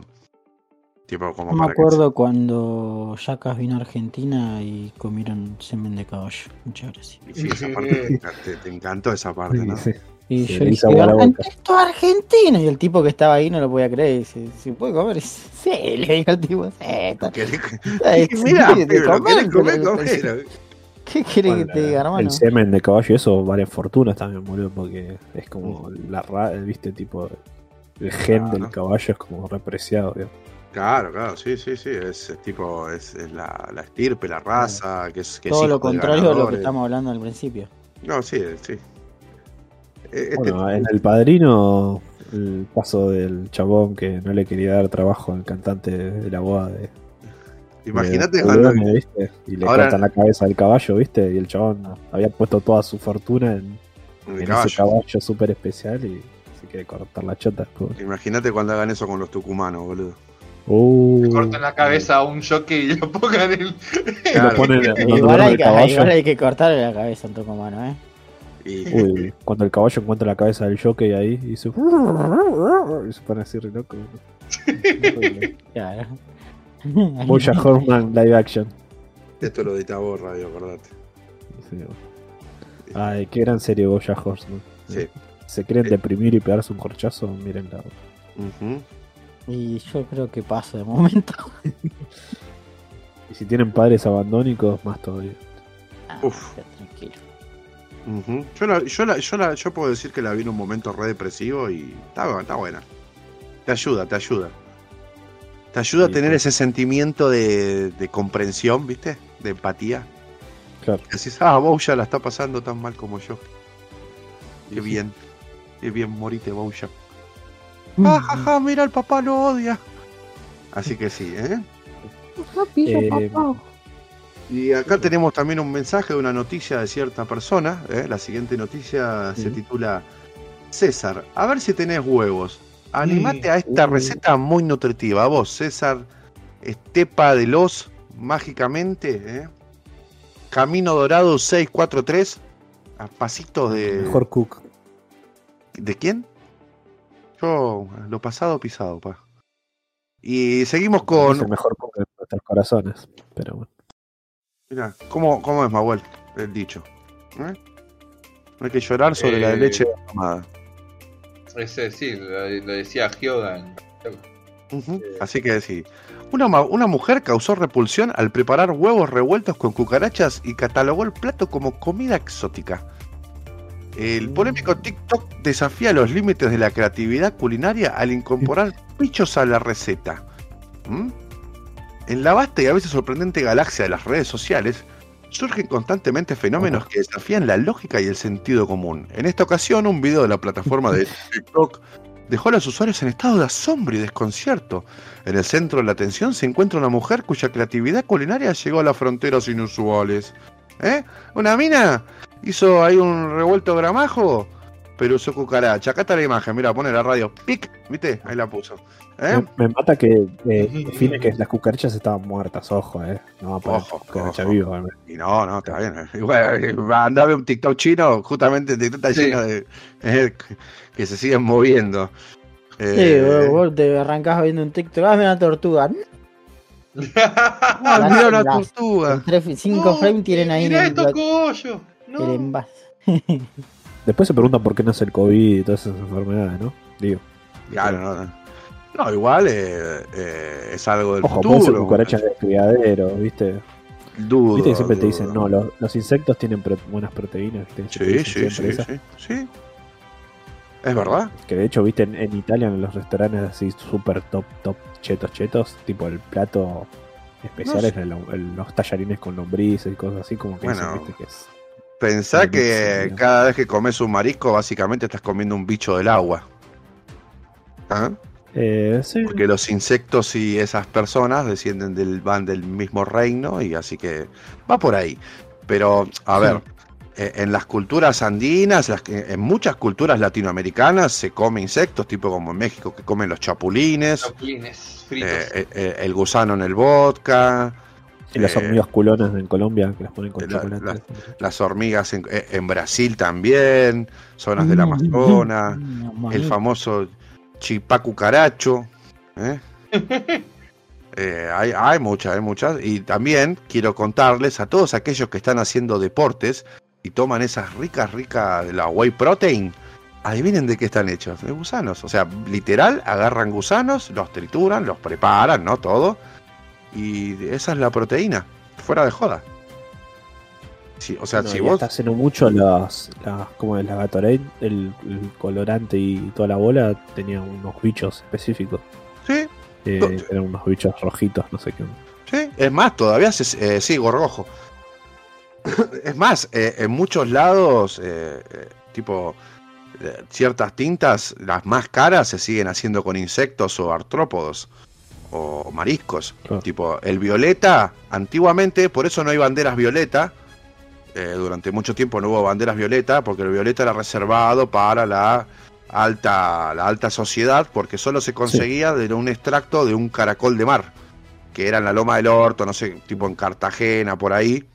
Y por eso era ah, un tinte súper caro, que era solo reservado a la monarquía o al que esté arriba. Tipo, viste, los romanos, te lo- lo- Sí. lo- los pretorianos tenían ropa violeta, justamente por eso. Y Así que sí. era, tiene un nombre, eso sí. Sí, sí, sí. Así que sí. Y, eh, la- eh, el bicho, los bichos tienen muchas proteínas, muchas más que cualquier, o sea, tipo, un pedazo, un kilo de bichos tiene 20 veces más proteína que un kilo de carne. Y es mucho más fácil hacer eso que criar un- una vaca. Sí, el tema es de dónde viene, o sea, la cucaracha como es No, si la tenés en un que- sí, en criadero. supongo, pero sí, Claro, no, la- lo que hizo la mina, claramente, para mí no es de criadero de la cucaracha que tenía en la casa la mugrosa. Pero sí, No. qué sé yo. Eh, a ver, es, es lo que te digo, toda la gente dice, y no sé, pero, a ver, la proteína, eh, como digo, la- la- la- para ganar peso, masa muscular, están hechas de gusanos, literal. Y muchas proteínas que te venden en las farmacias, por, por ciertos temas tipo anemia y eso, también están hechas con gusanos, porque es la mejor manera de conseguir proteína. Así que, hey, no estamos tan lejos. ¿eh? ¿Ustedes Comprala- probarían algo con cucaracha o con gusano? Eh, yo, comí, que son de criadero, ponele. yo comí caracol. Yo comí caracol. Caracol. Sí, escargot. No, yo no podría, boludo. Está bueno, está rico. Eh, yo usted lo- no lo haría. Caracoles me dan mucho asco, boludo. Los hacía el padre de mi mejor amiga, tenía en la casa una pecera con caracoles, pero eran re grandes encima, ¿viste? Eh, y él me decía que eran Sopa de caracoles. caracol. claro, sí, sabía hacer. Yo eh, y les daba de comer polenta, me acuerdo. Cuando ya los estaba por hacer. Boludo. Sí, boludo, les daba de comer polenta y no sé qué mierda más para que estén más ricos. Y lo- los he comido y estaban re ricos, estaba bueno. Yo, o sea, conscientemente lo comí sabiendo que era un caracol. Y Ah. dije, qué loco, estaba bueno Está esto, muy re feo. rico esto, ¿eh? Pero usted, ¿por qué ustedes están comiendo milanesa? Le decía. No, no, no, es más, chabón, No, la- no, vos comés, vos comés, le decía. el chabón ya lo sabías hacer desde siempre. Qué sé yo, yo soy re abierto a probar comidas. Hay cosas que no me gustan y otras que sí. Como la Ah. zanca de rana, aguante la zanca de rana, perro. Y ¿Eh? bueno, la rara también es algo muy de alta encurnia. Ahí, ahí ve yo, eh, tipo como la comida peruana que es el quiz, ahí no, yo le tengo mucho rechazo a las ratas, entonces no, no puedo. Claro. Pero hay otras cosas que sí, no tengo drama. O como Carrie, Bueno, y que viste que en África que se come mucho, bueno, en África y en Asia, en los lados, el mono o el perro, viste también. acá, mismo, eh, en el Amazonas, todas las culturas comen mono, a sopa tu Claro. macaco. sopa de macaco, sí. ¿Cómo es el la perro sopa en de China, macaco? en China, viste que es re común el perro que tiene el criadero. Sí, ya sé, sí, es, es- es algo cultural, boludo. Nosotros no podemos mirarlo con nuestra mirada occidental algo que hacen ellos hace 10.000 años, boludo. Ah, aparte, ¿qué cultura es la que la vaca es sagrada? La India. La Y India acá la hacemos verga, Y acá la hacemos verga, claro, boludo. Por eso es los ojos de cada mirada cultural. No te podés meter mucho en eso. Eh, Sí. eh, más, más allá de todo, es como el quiz. Mi viejo me dice que, que es rico el quiz. Y que sí, está bueno. Pero yo le tengo rechazo a las ratas. No, no le puedo, no la puedo comer. Pero más me comí un caracol, boludo. No me das con el caracol. Es como comer langostino. No, ¿sabes cómo es como comer caracol? Es como comer uh, ostras. Que Claro, yo, sí. yo mismo he estado en la playa juntando almejas para comerlas. De la, de la misma playa. Eh, qué rico, boludo. eh, boludo. Mis tíos también, cuando íbamos de vacaciones a Uruguay, íbamos Sí. a la tardecita porque ya se la- las olas, viste, bajaban un toque y, la, y dejaban ahí todos. Traían Claro. un bolsón gigante, lo ponían a hervir y los comíamos la noche. Claro, el tema es que, por ejemplo, ahí lo hace, lo hace mi nona, ¿no? Que ella sabe de eso. Y la vieja, vos la veías ahí, ahí, excava y yo iba, metía la mano, había una re, una re almeja, boludo. Y eh, me enseñó que lo Sí. tenés que... me- El tema es que la almeja la tenés que meter en el agua y dejarla lavar para que expulse toda Sí, la la tenés que hacer como dos o tres lavados. Tenés que Sí, la, sí, la tenés que dejar dos o tres días para que se limpie bien. Con, con agua marina y se va limpiando sola. Cada vez el agua va saliendo mejor y después ya lo último le tiras el agua normal. El agua de, de clorificada. Pero porque si no se mueren sin el agua marina. Claro. Eh, y nada, es, es rico, boludo. Y es parecido, para que te des una idea. ¿eh? Cucaracha. Eh, y No sean, no sean como Carrie, que tiene el paladar de un nene de 5 años que si no le hacemos las dinopatitas con el dino puré, no lo come. Ah, sí, eso sí vos igual. La papita de sonrisa. Claro, sí, la otra vuelta le dijimos, toca "Eh, nada. Carrie, vamos a comer eso. Y el chabón dijo, no, no, si no tiene forma de dinosaurio no lo como. Le tenés que picar muy chiquitito la verdura, si no. No comes calote, boludo. Si no es otra vez con Nori hablábamos y yo le decía, para mí, ponerle comer un pancho no es comer. No. No es una comida. Y es como comerte un paquete Sí. de ensalada. no. Sí, yo muchas veces he cenado o, o almorzado O sea, panchos. Me gusta, me encanta, pero no es bueno. Es comida chatarra. ¿Te referís a un pancho o a seis panchos, Radio? Qué pregunta pelotuda, boludo. Sí, pero es el concepto del Vos- pancho en sí, boludo, no la Vos- cantidad, boludo. Claro, es la, es la comida en sí que es basura, boludo, que no, no es comida. y- Sí, sí, yo te entiendo, Sí. Radio. Justo- como Bueno, lo- justo- no vengo, hagan el poco ustedes Igual viste que sé, los nutricionistas te dicen siempre tenés que tener la proteína, el carbohidrato y todo dividido. No, sí. ¿Vos te pensás que Carrie alguna vez fue un nutricionista como para usar de ejemplo lo que hizo un nutricionista? Ah. Habló Mauel, el muchacho que tiene diarrea pero- cada tres días. Puta mí, Tipo, si alguna vez viste en tu vida un reality de cocina, siempre te explican, viste, la regla de tres en los platos viste, que tienen que tener. Claro. Tipo, no sé, ves Pero- Masterchef y si no le llevan una proteína, no le llevan un carbohidrato o alguna mezcla así, ya te dicen, che, está mal el concepto del plato, digamos, algo Sí. está faltando. ¿eh? Es, es re loco eso, boludo, porque a mí me pasa de que si hay, tipo, no, por el bolsillo, que uno se la pasa comiendo arroz y fideo, ya a, ya a la semana yo me siento mal. Eh, Te hace mal, te Es que es el acompañamiento más básico y aparte lo puedes acompañar lo con más- todo. ¿viste? es lo más Claro. barato, boludo. O sea, sí, barato. o- o- acompañamiento, sé que es la comida directamente, comer arroz, boludo.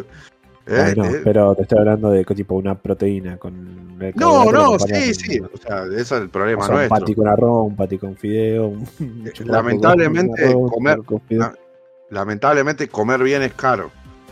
Eh, sí. Pero la onda es, ah, y también eh, cualquier nutriólogo te puede decir, es como justamente le hablaba yo a Carrie o a mi abuela otra vuelta, que yo me tengo que sentar a comer. Si yo pico algo caminando en la calle como si un pancho, yo no siento que comí, porque no tuve todo el ritual de sentarme a comer algo tranquilo, ver algo, tomar algo. Si no lo veo como, si estoy en la calle es comerme un pancho, comerme un sándwich para no morirme y nada más. Lo importante Después es aprender a tener un poco de variedad. Tampoco es capaz todo caro ponerle, no sé. Te puedes comprar un pedacito de hígado y te va a salir más barato que un bife. Y Uh, es más nutritivo ponerle. Sí, sí, Eh, aporta hierro.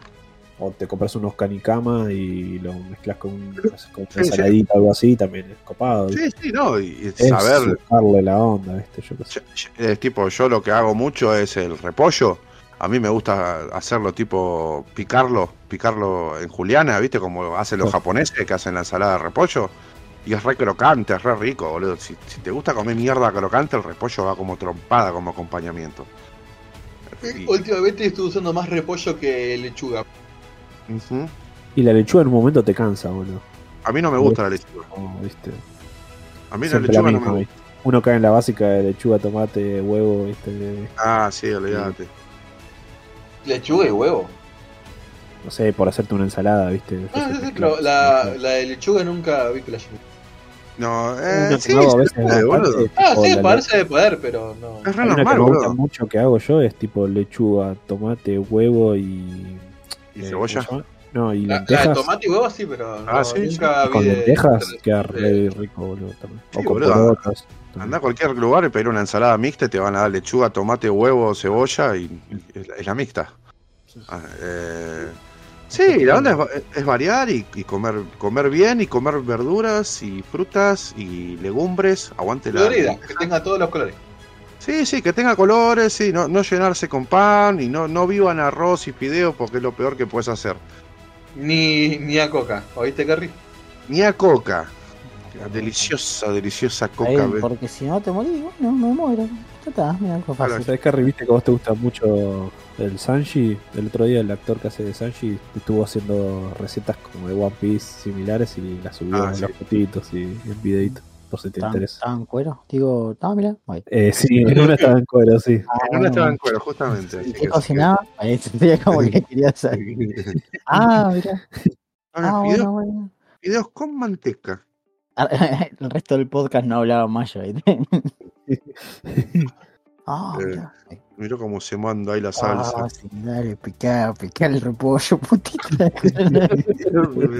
Pica- Dale, pica el repollo, putito lindo. ah, qué bien, qué bien. Aguante la homosexualidad. Eso lo, dijo, noticias. lo dijo Radio, ¿eh? O se la Eso mano. lo dijo cabeza de radio. ¿Eh? Bueno, Vale. esas fueron las noticias, así que... Esas fueron las noticias. Miren, miren cómo le. ho- Hoy estamos, hoy estamos tremendo, eh, dando consejos de nutrición, consejos de, de cosas, ¿eh? Y Hablando. ahora vamos a dar consejos de qué? De No sé. cosas para que vean y cosas para que jueguen. Uh,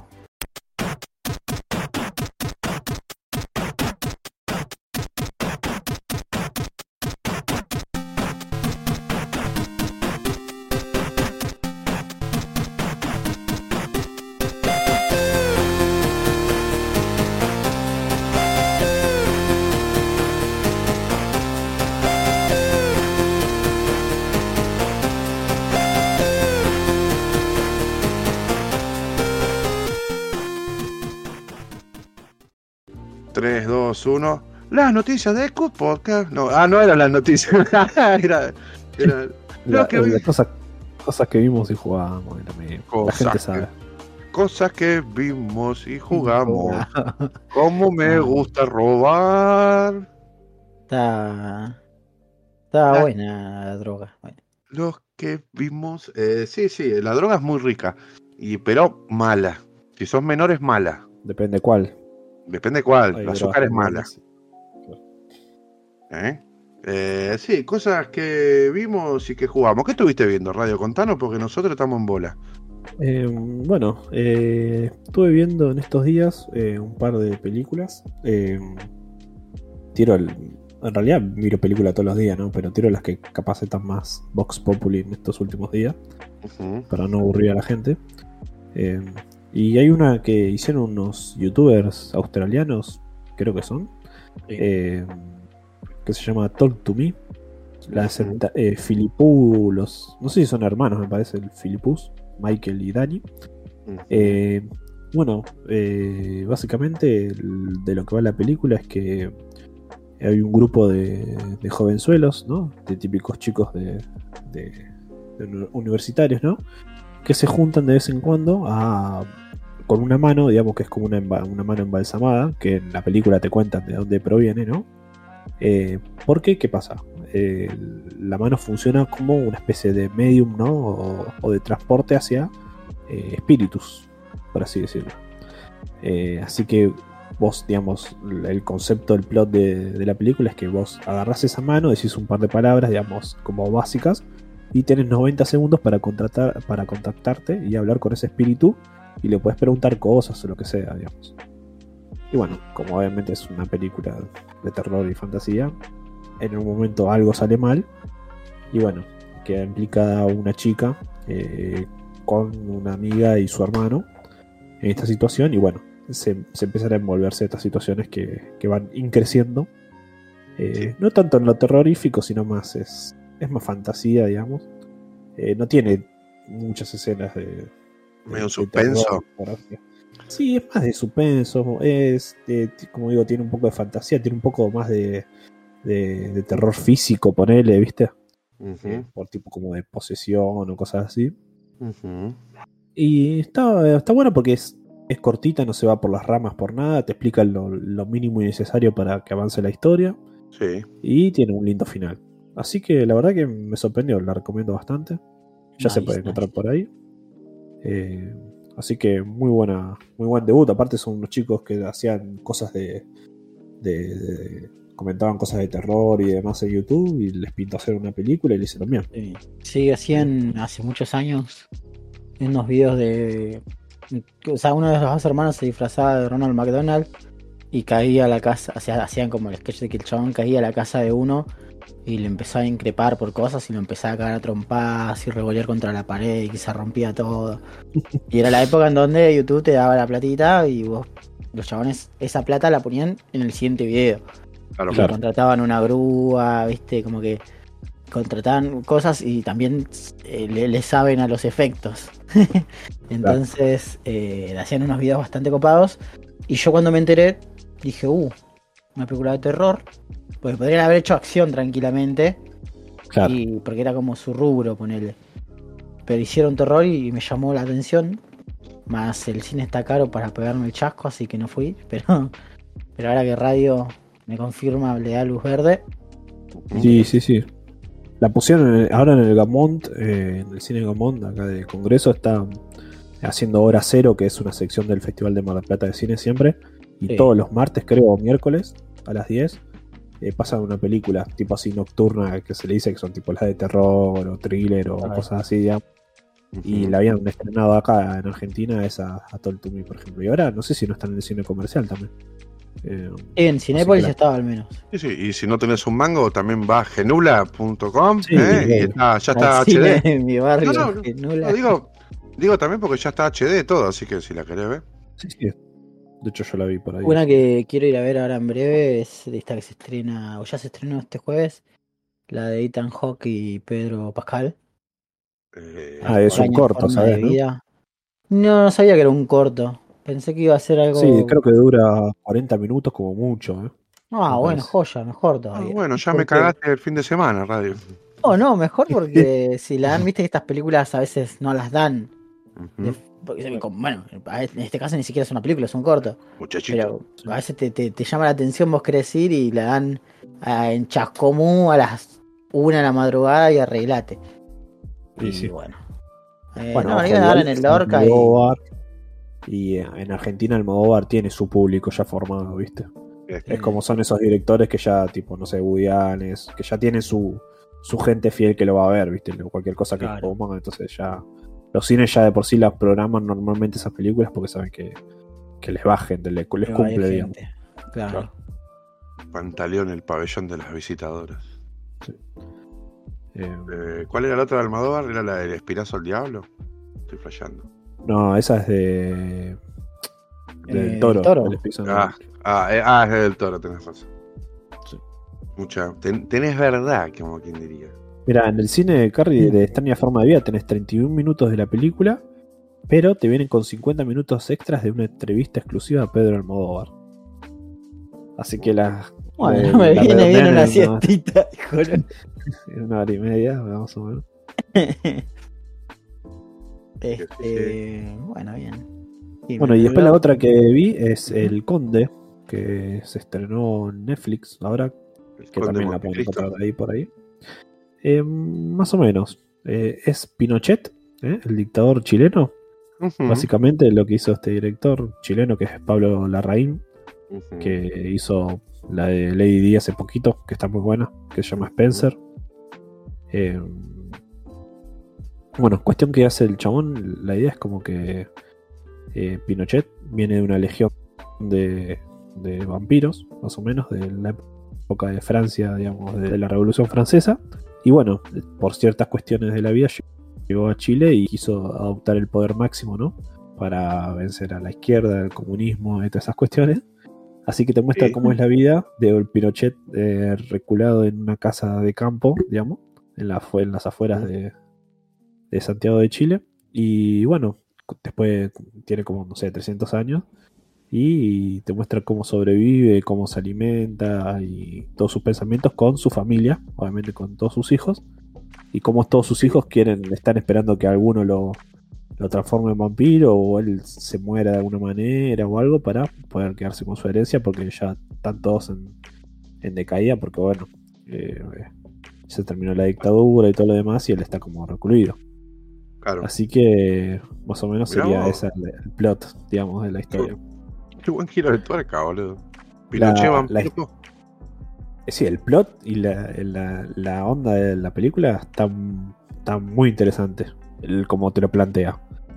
Pero después de la película, eh, o sea, Ah. me arranca muy bien, tipo, para mí tiene, tiene un muy buen comienzo la primera media hora, 40 minutos que hace enganchadísimo. Pero cuando entra toda la trama familiar, que caen los hijos y toda la bola, es como que oh, eh, se, le va un poco lo, sí, se le va un poco lo- toda la onda que, que tenía al principio de la película, digamos. Eh, intenta ser humorística en algunos momentos, que no- para mí no le sale demasiado. Sí. Pero bueno, al final igual un poco la levanta porque hay tipo un tremendo plot twist con algo que pasa y levanta un poquito al final la película. Eh, también aparece un, un personaje, una monja, por ejemplo, eh, que viene a, a mediar ahí entre la familia, los, los hijos de Pinochet y, y su esposa y demás. Que también está interesante ese personaje, pero bueno, me pareció en general como que son muy, muy- ideas muy interesantes, muy buenas intenciones, pero como que en el general no, no, no me cerró tanto. Pero véanla porque está, está buena, la fotografía está muy buena y esas cosas. Es, es interesante que- para ver un domingo al pedo. Sí, sí. Aparte dura menos de dos horas, o sea, tranca, te la puedes ver ahí bien tomando unos mates tranca y, y no pasa nada. Claro. Así que Sería bueno que cuando la, la humanidad perezca, eh, otra raza venga y encuentre esto y diga, mira, aunque esto eran los chilenos. te iba a Vampiro. decir, ¿eh? Ah, vampiro. Vampiros chilenos. Sí, en. Twitter había leído, estaría bueno que hagan el multiverso ahora y venga tipo Galtieri y el Lobizón, viste, algo así, y después se peleen, viste, o, o se, o se sumen.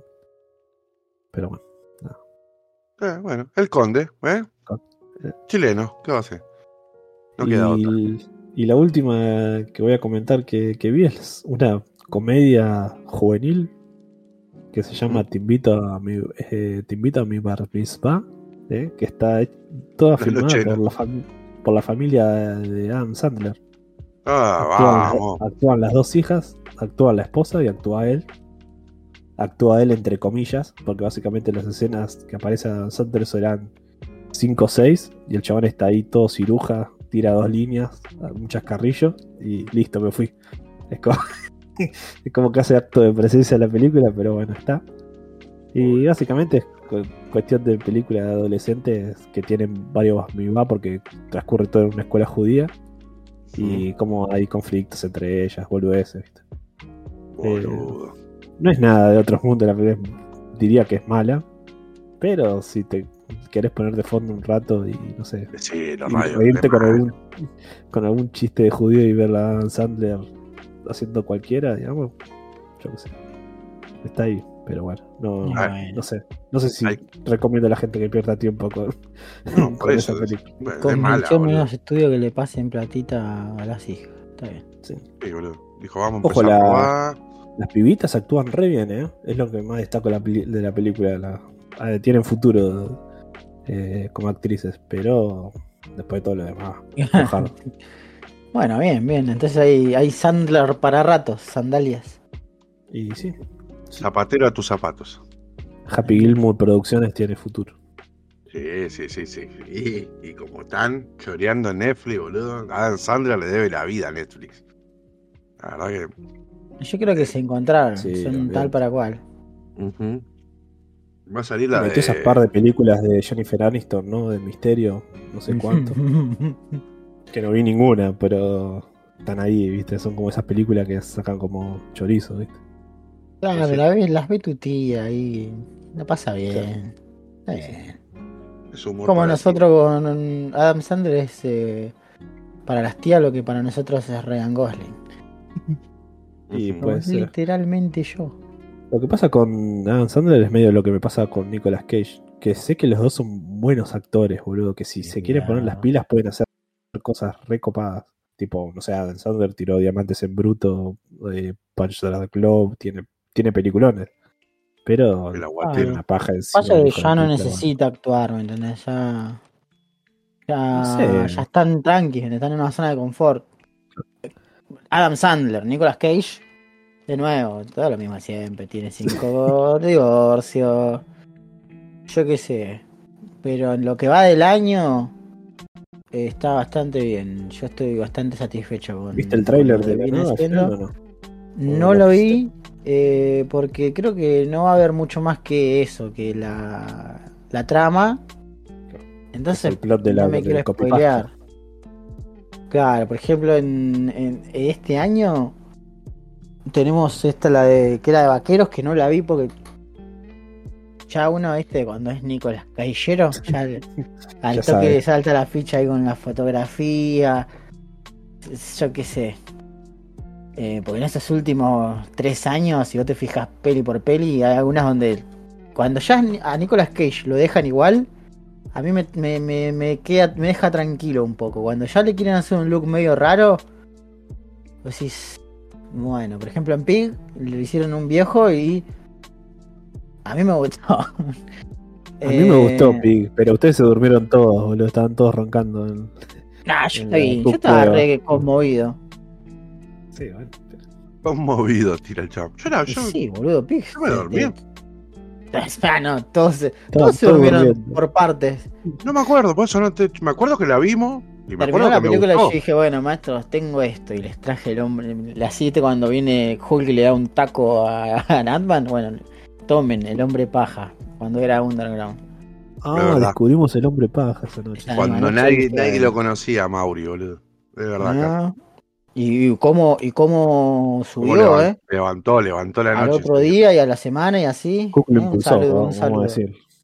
Un día le vamos a tirar, vamos a tirar una bomba. Bueno, este, vamos a Mira. dejar atado un lingote de oro nazi a una Y un día bomba. Mahuel podría ir, ¿no? Hasta ahí. Total, a él le queda ahí nomás. Donde está Ah, el hombre tira, un día casi va a una de esas ferias, ¿no? Y Eh, no, yo un día fui a la de Morón, di un par de vueltas, pero no estaba ese día justo. No. Este, igual mucha buena mierda ahí, ¿eh? O sea, tenés sección ropa, sección ropa vieja, sección juguetes, sección de tecnología vieja.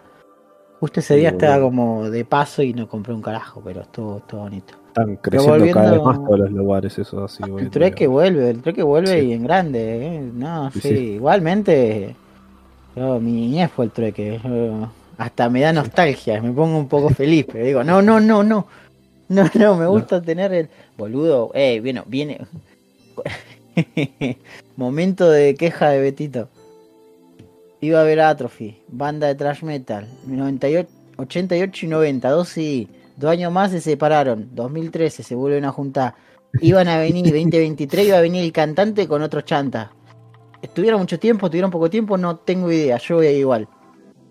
¿Qué pasa? Llega, iban a venir en octubre, esto pasó en julio que salieron la- a la venta. Los promotores que tenían ellos, la banda, eh, llegó mitad de septiembre, no le dieron los tickets, no le dijeron sí, vamos hasta de esta manera, Sí. nada. Los promotores le dijeron, che, mirá, o sea, los promotores de cada país, las productoras dijeron, che, ¿qué onda? Y dijeron, "Ay, no sé, no, no, nosotros no tenemos idea.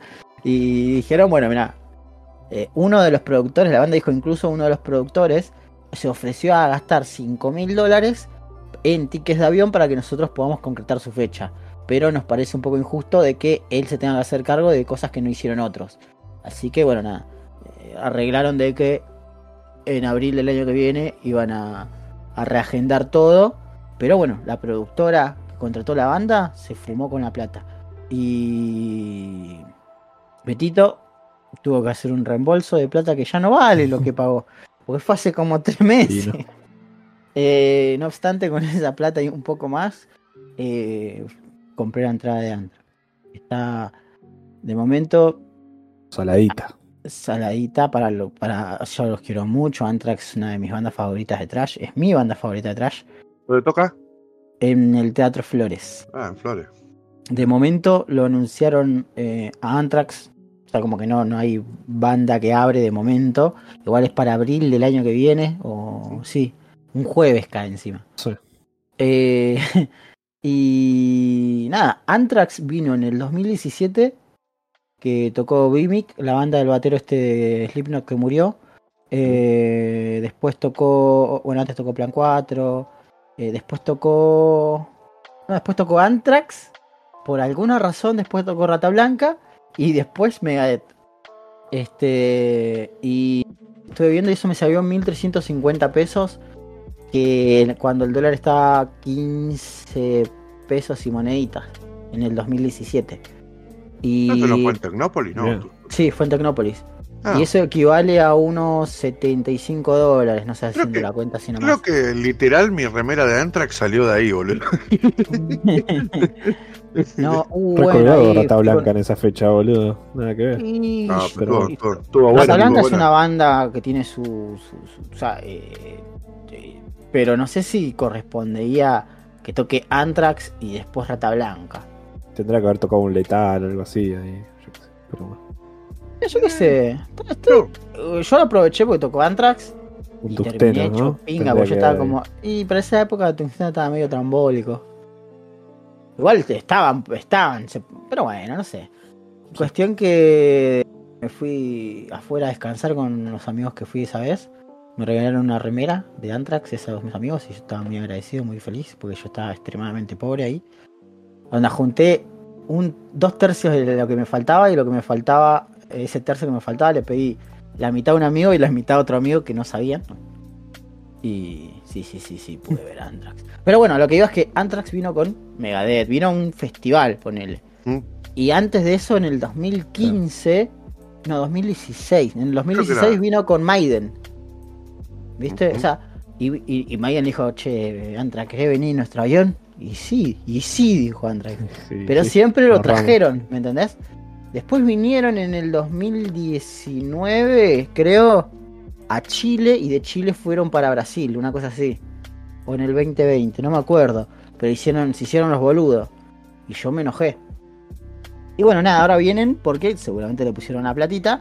Y, Sí, sí. eh, y nada. o sea, en el 2017 fue todo eso, un equivalente de 70 dólares. Acá vale eh, 50 dólares la entrada si hacemos la, la, eh, Claro. la conversión. Y eh, me parece un poquito. Bueno, escuchá, no somos, po- somos pocos, nos Saladito. conocemos mucho. Pero bueno, nada, yo estoy feliz de que vengan. Espero que no pase nada. Bueno, Pero bueno, eh, Morrissey también, quieren- viste, que canceló. Venía ahora, igual ya la Ah, segunda no. vez que lo hace igual. Pero. Agarró el dengue. Sí, siempre le pasa algo cuando tiene que venir a Sudamérica. Así que también creo que lo pasó para abril, me parece. No sé, pidió un desodorante Rexona y después no pudo tocar. ¿Cómo se llamaba la banda esa del bajista de Anthrax con eh, Alexander Bach y el Tech Nugget y el hijo de, del de. del de Coso, ¿cómo es? ¿Qué? La que hicieron para de Bonham. VH1. La que Sí. hicieron para VH1. ¿Te Ah, acordás, boludo, de ese reality, sí. boludo? Aguante Sebastián Bach, boludo. Siempre me No cayó sé si bien. Betito sabe de lo que estamos hablando, pero. No, pero capaz que. Tenían- Uh, Está hablando de el bajista Frank Velo, pero el que siempre se sumó a todo lo de VH1 fue Scott Ian, el de Chivitas, el guitarrista. Sí, el de Chivit. Ah, guitarrista, perdón. Sí, Eh. sí, no, esa es la, la- la- la cara, digamos, de, de Anthrax, Ujú. pero nunca. Muy No el solos bardo tiene, que es ese reality, boludo. Sí, Eh, Era Palopa. un bardo, boludo. Sí. Hay un capítulo que Ted Nugget lo lleva a los del grupo a visitar su casa. El chabón es un redneck re, re racista, boludo. Y entras a la casa y tiene todos los rifles pegados en la pared con las caras de los ciervos, ¿viste? Y la cabeza de ciervo, todo, ¿viste? Re rancio ese chabón. Sí, sí, boludo. sí, sí, que, que me acuerdo que Sebastián Bach siempre. Sebastián Bach es como Julian, siempre andaba con escabio en la mano. Sí, Y tipo que cuando- peleándose. Cuando entran hacia la casa de Tecno, que vos le ves la cara a Sebastián Bach como diciendo, uh, este tipo está ahí del Ku Klux Klan, boludo. Y- ¿Dónde me metí, boludo? Dice Sebastián Claro, Bach. sí, sí. Sí, sí, que- no, no, no me acuerdo porque lo vi también hace como 15 años, pero era como que el mood de Sebastián Bach es, este tipo es facho en serio, ¿no? no, no. O sea, yo soy un drogadicto, pero este tipo es un facho. Sí, eh. Ah, bueno, muy bueno. Pero, oh, como toca la viola, tiene unos rifazos. Eh, Sí. Que no me acuerdo cómo era el flash de, de ese coso, era como hacer una mega banda, era algo así raro. sí, era ¿no? una vea banda para tocar y tocaron una sola vez. En la calle, viste, así tipo en Nueva York, una cosa así, y listo. Y Y murió ahí. listo, y, mu- y murió ahí porque no se bancaban entre ellos, básicamente, boludo. Y sí, eh, juntaron para pagar unas cuentas, fake fijas. ah. Sí, y sí, sí. estaba el eh, hijo del baterista de Led Zeppelin, que bueno, después tocó con Led Zeppelin, el hijo de John Bonham, ¿viste? Y era un vago ese, ese no quería nunca ensayar, no hacía nada, ¿viste? Pero Ah, tocaba sí, piola el chabón la bata. Sí, sí, ahí eh, para mí era el, el capo era Sebastián Bach, boludo, porque era el bardero Sí. copado. Levantaba el, el rarity igual aparte. Siempre le pasaba sí. algo a él, ¿viste? Sí, sí, sí. eh, y también es como que, que- No me acuerdo ni cómo se llama el coso, boludo, no, ni cómo se llamaba el, el reality. El programa la época- coso dice Supergroup. Supergroup era, sí, puede ser. Mirá, ni me acuerdo. No, no, no. Capaz que acá le pusieron otro nombre, no, no me acuerdo. Los locos músicos. Pero y sí, al año siguiente en VH1 estuvo el reality de Buscando al cantante de INXS, también, que fue un desastre ese, boludo. Uy, ¿te El acordás? chabón terminó cantando ahí. Eh. Que- es más, me acuerdo que es el de Sebastian Bach y todo eso salió medio como un contra de la tercera cuarta temporada de The Osborns. Porque estaban más o menos en la misma época. Ah, puede ser. sí. Y nada, aguante The Osborns. Hoy en día lo veo, pobre Ozzy, las fotos que tuvieron circulando, y digo, no, ya No queda- sé, boludo. Es A mí me la pasaron está, un está. domingo, boludo. Yo dije, re domingo para que me pases esto. No me pases nunca más esto un domingo. Boludo, qué mal me, me- pero me bajó mío. Y eso que yo no soy Ozzy Osbourneero, pero es un, es una es como un Power Ranger, ¿me entendés? Bien, Sí, sí. Es una eminencia. Ay, loco. Pero bueno, Sí, la sí, vida sí. es una mierda. Eh, yo sí, yo ¿Y sí, ustedes eh, estuvieron jugando viendo algo? One Piece. Posta no puedo decir nada One de Piece. que vimos que jugamos porque One Piece. Quería ver la serie Ashoka o Ahsoka, pero no, no terminó todavía, así que estoy esperando. Sí. ¿Vos sabés que el puto me invita a una serie y después me dice que no? No, sea, yo le dije, che, ¿querés ver esto? yo Así me la emocionado, bola, me dijo, pedo. me dijo, eh, ¿pero a vos te gusta Star Wars? Bueno, si me decía así, ya está, anda por allá. Eh, sí, boludo, No. ver una serie de mierda, boludo. Repensalo, Ger, repensalo. El tema es que si no viste la serie, no viste las series animadas, te vas a perder Claro, un montón. con. Vi la animada común, la que hizo el de Samurai Jack, no vi las de 3D. Claro, no tiene nada que ver. Claro. Y lo hablé con un No. amigo que es fan de, de Star Wars y me dijo, y yo las vi, me dice, pero está buena, pero tenés que acostumbrarte a que es muy repetitiva porque es una serie que estaba pensada que salgan veintipico de capítulos para la, para Cartoon Network. ¿viste? Entonces como que eh, infiltrarse en tal base, robar tal cosa, No hay One Piece tomaron, para eso. de, de- no sé, tomaron de prisionero a X personaje, vamos a rescatarlo. Así, viste, anda como que. Pero que yo recuerdo estaba copado, viste al pedo. Pero eh, estoy esa- esas, esas Clone Wars que dura un montón de temporadas, Claro. pero tenés Rebels, que es más cortita y es la que va a tener más conexión con Ahsoka. Eh, y esa está muy copada eh, y es cortita. Así que creo que está en Netflix también, no está fácil para ver. Eh, capaz te puedes ver esa y, y te ahorras de Ah, ver todo Pero Clone esa Wars. era más. Esta la daban en. Sí, esto me acuerdo, daban en Disney, Disney XD, si la memoria no me falla. Eh, Rebels, sí, creo que sí. Rebels, Ahí no, es más creo. principal Ahsoka todavía. Ujú. Está Ezra y todas esas. Eh, Pasa, qué sé yo. yo- yo las vi todas porque me gusta mucho. Wars, Rebels pero- no estaba acá. a, mí, a mí me gusta Star Wars, pero ya es como que. Ah, boludo, es sobre. Sobre explotación de una franquicia, ya me estaba. No, no sé, no lo quiero ver. Está bien, está bien.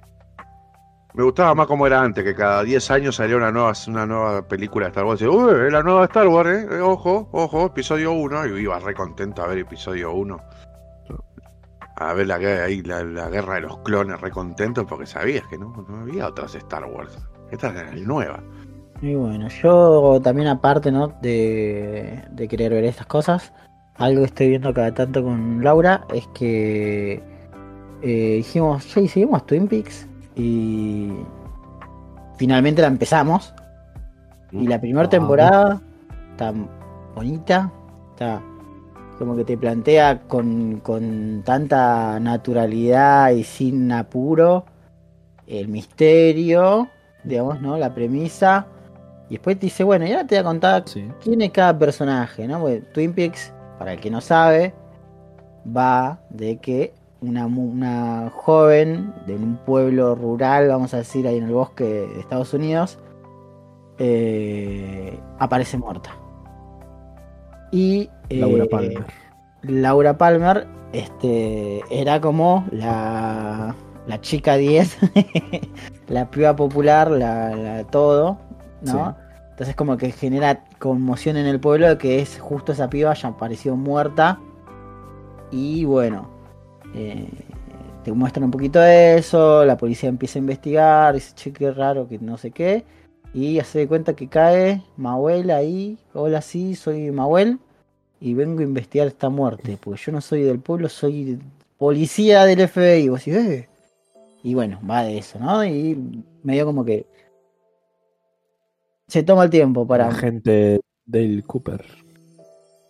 Claro, el Manuel Cooper. Y, y al principio decís, bueno, yo ya sé que pues ya estamos en el 2023, esta serie tiene 33 años. Eh, ya sabemos quién es David Lynch, sabemos cómo le gusta irse por las ramas y le encantan las secuencias de sueño, es como algo que le encanta a esta persona. Y bueno, nada, cuestión que la recomiendo la primera temporada, la segunda temporada estamos por la mitad prácticamente, porque la primera temporada es de nueve capítulos. Y es bastante, casi que no tiene momentos muertos, tiene uno que otro, pero visualmente... Sí, todo el tiempo vamos en secuencias- investigación. Y, o sea, es secuencia de sueño que no dura tanto, un poquito de misterio, y después toda la parte detectivesca también es muy simpática. Los personajes tienen mucho carisma. Cada Sí. personaje, aunque sea secundario, aunque sea una subtrama, eh, te interesa. Te interesa o te da bronca y. O cuando. Cuando te aparece David Duchovny, te habrás vuelto loco. Bueno, ¿Quién? el de X-Files, el actor de X-Files, cuando aparece. ¿O no te diste cuenta? Eh, ¿Y qué papel hacía? De Denise. Bueno, hay que prestar más atención. No, no, no, es que sí, pero necesito verlo. Porque apareció todavía esta persona. Y pero si ya vas viendo por la mitad de la segunda, ¿cómo que no? Bueno, todavía no, no apareció. Capaz que me falta. Capaz que el siguiente capítulo que veo aparece. Para, Pero ¿cómo? bueno, Ah, nada, capaz. nada, Bueno. Radio, muchas gracias. ¿eh? Porque todavía no, no viste al hermano gemelo malvado de Luffy, ¿no? No, ¿qué? No. Billo Papá, eu soy Te- Billo Papá. ¿Te enamoraste Eh, de Audrey Horn como me enamoré yo cuando por primera vez vi Twin Peaks? ¿O no? Googleando a Auri, ¿cómo? Es que era- Audrey Horn, dale, boludo, es un personaje principal de la serie, boludo. Eh, Betito, Hijo vos de sabés cómo ve la serie. Ah, La vi sin ok, prestar ok. atención, boludo. por dos. De Por... puta, ¿sí boludo. ¿Estás jugando al Dota cuando ju- No, no, boludo, pero no, no, no. Laura, Laura le, le llamó poderosamente. No me quemé, pero bueno. Eh, le llamó No poderosamente. lo la te está quemando, boludo. Y No yo no, no, yo no vi, no vi, no me no llamó mucha atención. ¿no? La que me agradó a mí mucho es la, es la, la asistente de la secretaria de la comisaría. Sí, sí. Por lo Eh, graciosita, Lucy. Sí, al principio como decís, uy, también habla re insoportable, después decís, le llega a pasar. Así que nada, espero que... Canal 41 va a escucharte que estás diciendo todo esto y se te va a agarrar una embolia cerebral, boludo. ¿Por qué? Todo- Estuvo buena esta sección de Betito ve Twin Peaks, pero no la vio. No, yo la vi, pero pero ustedes me hacen preguntas de, de nombre de, de- Pero, de los actores. Yo no vi Twin Peaks, perdón. Entonces quédate callado. Y entonces, Lo único que les pido es que no la abandonen en la segunda, porque en la segunda se pone novelesca chota, pero la tercera es increíble, Beto. Es un- la, la experiencia audiovisual del nuevo milenio, boludo. Es, es bueno, magia bueno, pura bueno, total. todavía estamos en la segunda. bueno, bueno, bueno. De momento, No, no por momentos es nada, como decís vos, por momentos se va un poco y ahí la segunda temporada, es que la primera tiene 9, la segunda tiene 22. Y yo dije, Bueno, pasa que en la primera en todos está Lynch y en la segunda no. Están los primeros dos capítulos y en los últimos dos nada más. Todo lo del medio es ¿Y se Relleno. nota? ¿Se nota? se nota bastante. Mm. y se nota que... Y se ven capaz- los dos primeros y los dos últimos nada más. No Y- porque pasan cosas importantes en la mitad. El, el Twin Pace. Es que podrían, tranquilamente podrían editar y sacar bastante. Debe haber por ahí. hay, subtramas, versión. hay subtramas que me interesan y subtramas que digo, no me muestres más esto, ya está. es- Esto, ¿qué es esto? Vos decís, ¿qué es esto? Estoy viendo los únicos de golpe. Pero bueno, eh, Los famosos, como los exitosos Pels, de repente. ya estoy viendo la Lola. Este, nada, la igual está, está muy bonita, aparte me encanta que tienen tres temas y los tres temas los explotan y los tres temas no te cansan nunca. Eh, balada de El Menti, tema de- boludo. Gran, gran, de los mejores compositores de la historia. de- de Ah, bueno, ya seguramente ya lo dije en este podcast, pero los de Anthrax en el 93 sacan un CD y le piden a el compositor esto Angelo Badalamenti Badalamenti, sí. este que les dé una mano con un tema y es un tema que usa eh, los acordes medios tonos más sueltitos y es como medio Twin Peaks como que le Claro. como que para mí los chavales fueron le puse cuánta plata no querés y somos italianos como vos y pegaron onda y le dijo bueno tiren estos acordes así Está bueno el tema pero me gustó mucho igual Aparte, eso, de que se Badalamenti juntaron. está en casi todas las cosas de Twin Peaks, ¿viste? Eh, Va, en todas las cosas de Lynch. Eh, Lynch. Trabajó en las cosas más. En Mulholland Eh, Drive, ¿no? también está- también está. Sí, en Mulholland Drive, en, en Blue Velvet, en todas las importantes, digamos. Eh, Tiene que se nos fue, se nos fue el. Angelo. ese, estuvo en Freddy Krueger también. Eh, eh, está en la Bueno. Anthrax, ah, el guitarrista de Anthrax y el batero de Anthrax tenían una banda que se llamaba Stormtroopers of Death y eh, le hicieron un tema a Freddy y hay una foto ahí con ellos y Freddy. Bueno, viste, todo, trajecito, todo tiene todo. Todo está como Twin Peaks. Bueno, Ah, el- la otra vez le decía a Nori que lo que la maravilla que tiene Twin Peaks es que en todo momento pensás que no estás entendiendo nada, pero sin, sin quererlo, cuando vas cerrando tramas y eso es, entendiste todo. No sé si te pasó eso. Es Sí, como que entras sí, en esa cuestión de investigación de ensoñazón que no entendés, te parece raro, pero cuando resuelven cierta cuestión decís, sí, tiene su lógica, está bien. No, no- no Sí, te es saca como de que- te, te tenés que prestar, te tenés que prestar, pero Bueno, sí. Pero es re divertido. Va, yo viste como al principio decís, ¿qué onda esto? No sé qué. O, uh, mirá, va a pasar esto. O, o esto no se va a cruzar y se cruza. O esto no se tiene esto seguro se va a cruzar y no se cruza de una manera original, ponele. Cuando viste el último capítulo de la primera temporada, flasheaste, ¿no? El Red Room y todas esas cosas es una maravilla, bro. Es que termina fuerte, bro. Sí, muy muy- Termina fuerte sí. ¿Y, ¿Y cómo te impactó conocer quién mató a Laura Palmer?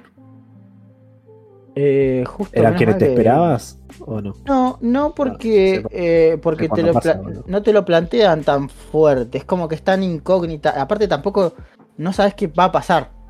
Claro. Entonces, al no saber qué carajo va a pasar, eh, porque tranquilamente el siguiente capítulo si le va a salir un quiz del culo a alguien y va a estar completamente explicado después. Eh, Claro. No, porque el quiz significaba, viste, que todos querían a que su sueño, que era su sueño, como decía Luffy. Así que no, estoy muy satisfecho. Pues yo siempre la pateé, la pateé porque dijo, ay, si me cayó ahí no me gusta. Y estoy bastante satisfecho y aparte es como que te dan ganas, es, quiero ver otro capítulo. No me puedes dejar así. A veces que decimos, bueno, vamos a cumplir vamos a un capítulo y terminamos viendo dos. Tres. Sí. Y después se tienen que ver la peli también. Es que creo que es Fue la primera, la segunda, la peli y la tercera, ¿no? Eh, sí, Por, por orden de, que- de- de cómo salió en nuestra Claro, de cómo salió, sí, es primera, segunda película y la tercera. Pero en realidad, en lo que es la historia, eh, es como precuela de la primera temporada, digamos. ¿La tercera o la película? No, la película. Ah, ok, ok, ok. Bueno, bueno. Así que, o sea, la puedes ver antes de la primera, ponele, o la puedes ver en el medio de la segunda y la tercera. Que es como salió, básicamente. Claro, no, yo creo que está bien así porque es como si no te chupan huevo la película. O sea, no tiene tanto el Sí, mismo peso, sí. capaz. Claro. Pero bueno, nada, recomendadísima. Y yo la Sí. quería ver cuando la, la estaba pasando Luquita, pero la pasaba a las 3 y a veces Sí. podía, a veces no. Y dije, no, ya está, sí, ya me perdí un capítulo. A mí- No, sí, sí. A mí Nori se puso la 10 y me regaló, tengo la colección de Twin Peaks en Blu-ray toda completita. Así que Ah, si la vi, la vi a casa. Te la afano. vemos Vale. los extras y entrevistas. Uy, re Todos peor los extras y cosas que tiene están buenísimos. Quiero ver ahí de, Lynch diciendo, pero, pero hacelo más raro, chango, más raro, hacelo. Sí, todos esos líquidos viscosos, esas cosas, colores, decía Laura. todo él, boludo. Terminaba una escena y yo le decía, ¿qué dirección les tuvo que dar Lynch para que actúen así? Porque es todo tan, a veces todo tan over the top, ¿viste? Sí, es todo tan ultra exagerado que yo digo, hace cuenta que estás viendo que están matando a tu mamá. Y la mina así, ¿ah? Así que nada, recomendadísima, muchachos. Muy bien. ¿Qué iba a decir? Otra cosa que recomendamos, pero la verdad que no. Justo la persona que lo había jugado se tuvo que ir ahora. Em, pero bueno, la jugó en el stream de Cook en Twitch. Es el jueguito o la beta del jueguito nuevo de Andrés Borghi, que es Ujú, el- Tenebris. Insomnia, ¿no? No, de Tenebris Omnia. Tenebris Insomnia. Eh, que de hecho ya ganó un premio a mejor videojuego nacional o algo así, ¿no? El premio, creo que era el EVA, el que había ganado. El EVA, creo que sí, sí. Sí, sí, sí. La verdad que eh, todo- yo lo estuve viendo un poco con él, lo, estuve acompañando mientras lo mientras lo jugaba. La verdad que me- por lo que vimos, eh, sí, los premios EVA eh, a mejor juego. Por lo que vimos está bastante bueno, es tipo retro, se ve retro con cosas pixel art y me hace acordar mucho a juegos tipo de Sega, es tipo un point and click. Y la verdad, eh, tiene eh, lo, lo más copado es que se nota la mano de Andresito, es los las cutscenes que tiene. Sí, eso es re- genial, boludo. Están re- lo cinematográfico con el videojuego es es- espectacular. me parece una movida re bonita, es una re buena manera de poder transmitir un mensaje, una idea de algo de, y no tener que gastar miles de millones de dólares en una cinemática al estilo Warcraft 3. Eh, y queda re bien, loco. La verdad que el contraste entre pasar del pixel art a algo live action y la, la manera en la que Andrés tiene de, de filmar las cosas que a mí siempre me gustó, para mí es un re buen complemento, es una re- un re buen giro de tuerca. Y la verdad que está bueno. Eh, esperemos que, que salga dentro de poco, ya lo tenemos todos en la wishlist. Así que si ustedes también les interesa, van a Steam, buscan Tenedor Insomnia. eh, y aunque sea lo ponen en la wishlist, no sale nada y eso ayuda mucho a los recomendados. Además, también estuve viendo que hay mucha gente, un yankee, viste, streamers y gente del gameplay que, que lo estuvo jugando y también le dio buenas, buenas críticas. Porque el juego, por lo que vimos con, con el culón de Mahuel, está bueno el juego, es, es muy copado y se recuerda a esas eh, point- aventuras gráficas de point and Claro. click y ese terror medio lo que era Resident Evil 1. De, de estar ahí en la mansión gigante, bueno, acá estás en un departamento de capital. Eh, y está bueno eso, ¿viste? También está, eh, eso es algo que a lo cual nosotros no estamos acostumbrados de tener el, eh, ¿cómo se llama? La locación de acá, ¿no? Que sea algo de acá. Claro. En un departamento cualquiera, que puede ser el tuyo, el mío, o, eh, o el de Mahuel, no, porque vive en una tapera. Pero bueno, eh, eso, eso está bueno, esa, esa, ¿cómo se dice? Familiaridad, cotidianidad de decir, uh, mirá, un, un calefón, uh, mirá, el parchero, el, Claro. uh, mirá, el póster de almendra sucio. Eh, qué sé yo, a mí me, gustó mucho y la verdad que esperemos que salga dentro de poco eh, y que lo podamos jugar con los chicos, porque eh, eh, hay que bancar la, la industria argentina y a los amigos. Así que de parte de Cook es un sí, nos gustó mucho y bueno, cuando salga lo compraremos y lo jugaremos en vivo en, en- en los Sí. streams de, de Twitch. Ay, nada.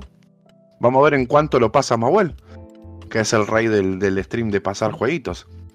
Y nada, eso. eh, Después en recomendaciones dejamos el link para que bajen la- el demo. bajen el, el demo, sí, sí, sí, para que bajen el Tiene- demo. Tiene y- Instagram, ¿no? Que ahí tira las novedades. Sí, sí, sí, tiene el ten-. Tenebrisomnia-game. Ahí tienen todas la- las cosas, las actualizaciones que están haciendo, ¿viste? Imágenes, las ilustraciones. Eh, traten de. Siguen al maestro del horror en Instagram también. Sigan al maestro del horror, sí, sí. Que, que también, ¿eh? Eh, sean como Borghi, voten en la cosa de Instagram, no sean boludos. Porque nosotros tenemos que saber qué, qué hacer con, con lo que hacemos, ¿eh? Claro. ¿Eh? Voten lo que haya que votar. Así que esas son las dos condiciones que le. Tres. Tres condiciones que le damos los de Cook. Uno, voten la, la cosa. Dos, ¿eh? Wishlist de Tenebrisomnia. Tres, manden audios de terror. Porque se viene el Cookture de terror. favor. ¿eh? Capítulo 26 y capítulo 29 de Cook Podcast. Eh, y si no, bueno, vamos a ver, vamos a ver. hay- va a haber invitados, va a haber fiesta, baile, delivery, va a haber todo. Va a ser el mejor, el mejor coso. eh, así que nada, esperemos que le mandamos un saludo ahí a Borgi y a Cybot Studios, que es el estudio que está haciendo. Y nada, ojalá que esté bueno. La verdad que eh, a, a mí me gustó. Y dentro de todo, es literal, creo que de lo último que estuve jugando, aparte de Baldur Gate. Mi vida se basa en Baldur Gate y, y, y coso, eh, ¿cómo se llama? Y One Piece. Ayúdenme, Bien. estoy, estoy mal. Eh, pero bueno, sí, eso. Después, la verdad que, la verdad que estas do- dos semanas no hice un carajo, boludo, así que nada nuevo. Está bien. No hay, Increíble. no hay por qué hacer nada. No, además fuera de joda, eh, como te dije, puse, bajé el One Piece, lo bajé bien porque yo lo había visto así viéndolo online, pero ya fue, lo bajé para ya tenerlo. Y eh, lo pongo de. Al principio era ver, verlo en Netflix, como dijo Chipá, como dijo Edu. Verlo en Netflix y después dije, che, ya se acabó. Así que bajé todo el One Piece, eh, lo puse en el, BLS, en el BCL y chao, que se reproduzca ahí atrás. Hay muchas cosas que, que había dejado como que estando ahora al día, digo, ah, oh, mirá vos, mucha, como lo de Croco al que dijimos la otra vuelta, radio, Te refresca cosas. te refresca muchas cosas que decís es verdad. O tipo cuando, no sé, Luffy conoce por primera vez a Barba Negra y, le, y Nami le dice, ¿quién era ese? sí. ¿Quién era ese? No, eh, no ese, esos. Y vos decís, ¡oh! ¡Es verdad! Tenías razón. Y nada, estoy, estoy esperando que termine Jujutsu Kaisen y ya verlo todo de golpe, porque está muy buena la, la primera parte. Y ahora ya en octubre ya hay un ren- renovamiento de, juegui- de jueguitos y de, ¿cómo se llama? De animes. Vamos a ver qué hay de nuevo, pero ya vi que va a estar Doctor Stone, va a haber Arranca la temporada, en realidad. Claro, porque para ellos ya arranca el invierno y bueno, arranca las mierdas de, de- de frío, ¿no? Eh, y para nosotros, o verano, o más grande, la, mejor estación, verano. Sí. A cagarse de calor, a putearse entre todos. A Mahuel solo le gusta el verano. así que-. Pero bueno, ¿qué va a ser? Está bueno, me, me gusta que anochezca a las 8 de la noche. Me encanta. Sí, ponele que sí. Es lo Sí, sí. positivo ponerle. Ujú, es lo positivo. Y bueno, Así que, que, no, bueno. que no tiene pileta. El que el puede, puede, ¿no, el que Radio? puede, puede. El que puede, puede. El que puede, puede, padre, así. Sí, no, decía yo. Bueno, Es no- no eso a hacer un, un escaloneta. Decir. un, oh, un bebé escaloneta, No, boludo. ¿Mm? Eh, y bueno, bueno, ¿eh? vamos a pasar a- al cierre del programa. Que es. Eh, ¿Vas a hacer la... el informe? sí. Un gran informe. Atrévase a pasar al otro lado de la realidad.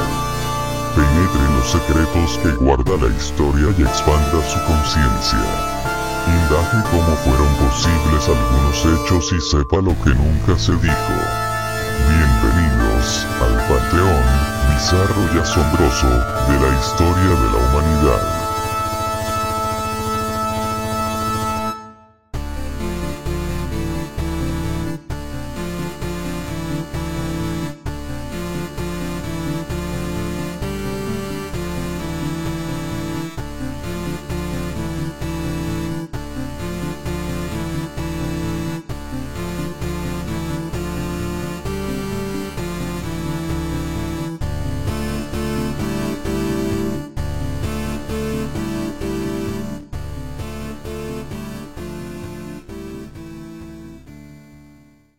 Hoy es especial para que le guste a Ger. Lo traje pensando en Ger, el especial del personaje de hoy. Eh, porque bueno, vamos a hablar de Benjamín. Oh. Eh, capaz ya con eso ya lo saca Ger, porque Sí, yo sé ya que es muy fanático. ¿Uno que andaba Solari? Eh, sí, exacto. Pero no era el indio. pero no era el indio. Eh, Benjamín nació el 8 de agosto de 1898. Así que vayan pensando que ya era alguien de. no sé, del- antigüedades. siglo anterior, claro. Nació en Buenos Aires, así que es argentino. ¿eh? Otro dato interesante. Su madre se llamaba Dolores Noriega y era prima de un actor llamado Florencio, muy reconocido. Y su padre era Benjamín Tomás Solari y Romero, que llegó a ser diputado nacional. O sea, era toda gente de alta incurnia en esa época. Ah, o sea, ah, ser ah. diputado era ser, tener campos, Sí. hectáreas y cosas así, básicamente. Sí, sí, sí. Así que nació de una familia bastante acomodado, el niño Benjamín. Y eh, la familia tiene una mansión gigante en Vicente López, ¿eh? Sí. Eh, lo que sería, para los que no saben, tipo zona norte de Buenos Aires, digamos. Toda Eh, la zona norte de Buenos Aires que costea el río es Paqueta. Y sí, normalmente sí. Viste que igual esas zonas tenés como muy separado, tipo, no sé, como en Pilar, ponerle que tenés la zona re Paqueta y la zona re Villa, viste, como que es raro esa zona, ¿sabes? pues, mismo Vicente López. Vicente López, Sí. lo que es al lado de la costanera, es recontra Paqueta. Y el lado que está pegado a San Martín y la General Paz, al lado de Tecnópolis, es Villa. Claro. Sí, o lo mismo con Olivos, con San Fernando. Es muy fuerte la separación, viste. Es obvio. Bueno, viste, de hecho están las fotos esas famosas de, los, de aéreas del country y al lado de las, casas de chapa, sí. viste, es terrible. sí. El, el mismo Benavides, tenés la parte del country de Nordelta. Y el Camino de los Remeros divide el country de Nordelta con el barrio de Benavides, el pueblo de Benavides, que ¿eh? Claro. hermoso Benavides. Eh, así que bueno, la familia de Benjamín tenía una mansión ahí en Vicente López, como dijimos, eh, y se llamaba La Casona, esta mansión. Era muy visitada por políticos del momento, famosos y demás. Así que bueno, eh, Benjamín pasó su infancia ahí y su juventud. eh, eh, hasta que bueno, luego de ya de adulto se fue a vivir acá, cerca de donde vivo yo, al barrio de Montserrat. Eh, y bueno, él fue el mayor de ocho hermanos, tuvo ocho hermanos. eh, y de chiquito lo apodaban, lo apodaban como pelón, el pelón. sí. como el pelón de peladito, ¿no? Pero bueno, eh, el de niño ya Benjamín eh, dice sus familiares, sus cercanos, que él decía que se hablaba con ángeles, duendes y hadas. Ujú. Dice que tenía largas conversaciones en las noches, eh, mirando a la ventana afuera o salía al pasto. eh, piensa que tenía una hectárea gigante. Y decía que se encontraba con duendes y hadas por las noches que le comunicaban y jugaban con él. Les ponía nombres y demás. Eh, y bueno, su padre, que era diputado nacional y no, no quería perder todas esas cuestiones, y, y era médico también, no quiso ser indiferente a esta situación y que lo inquietaba y lo mandó a, a varios estudios médicos eh, no solo en Argentina, sino en el exterior, porque pensaron que tenía algún tipo de trastorno disociativo o alguna enfermedad, ¿no? Eh, Sí, una esquizofrenia, algo. claro. Eh, pero bueno, en 1912, el niño Benjamín vino un día a su padre y le dijo: Papá, una guerra va a estallar en 1914 y va a ser terrible. Ese día se puede decir que nació eh, el que muchos dicen que es el Nostradamus argentino, pero para mí es mucho más que Nostradamus. Para mí es el mejor profeta de la historia de la humanidad. Estamos hablando de Benjamín Solari Paravicini. ¿eh? Abre tu mente, infinito. Infinito. Sí, sí. eh, que también se contaba que de chico eh, él aplaudía a las nubes porque las nubes bailaban a su alrededor. Uf. El chabón se, se iba al patio y se quedaba viendo las nubes. Y cuando ya era de noche, el chabón las aplaudía porque le habían dado un show las nubes y le habían contado cosas. Uf. Sí, no, no, no. sí, Sí, yo directo, boludo. directo rata blanca ese muchacho. quiero, quiero, Sí. quiero, quiero contarle a la gente mi, mi acercamiento con Parravicini. eh, que fue que cuando yo era chico tenía flashes con los sueños y en, en Infinito, el, el canal mítico de, Sí. de Argentina, es un canal, fue el primer canal esotérico de Argentina un- daban el documental de Parravicini, que ya de por sí la propaganda Era, muy- era, un era re turbia, era re turbia, boludo. Eh, y y te, te- te volaba la cabeza, al punto de que, literal, el libro de Parravicini fue uno de los primeros libros que yo fui a comprar por cuenta propia, siendo re nenito. Claro. Y ahí te venían todas la- las psicografías, todo, y nada, quedé re traumado, boludo. Eso me traumó durante mucho tiempo. Pero nada, Sí, sí. Bueno, eh, para tener un poco de contexto aparte de, de todo esto que vamos a hablar luego, que son las profecías y psicografías, como decía Ger, eh, él más allá de eso también fue un gran artista, se dice.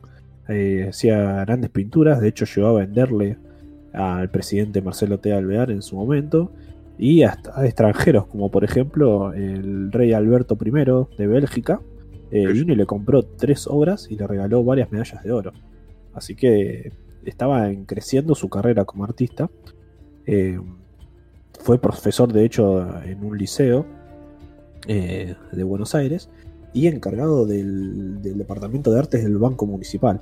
O sea, no era nadie, no era un loco outsider, digamos, de que eh, No, no, no, estaba era en esa. O sea, era un tipo centrado, que tenía su laburo, eh, correcto. ¿no? Toda la gente que lo, que lo que lo rodeaba, más allá de obviamente que había mucha gente que pensaba que estaba loco lo que, o demás, lo tenía como una persona bastante cuerda y coherente cuando Sí, hablaba, sí, sí. como usaba.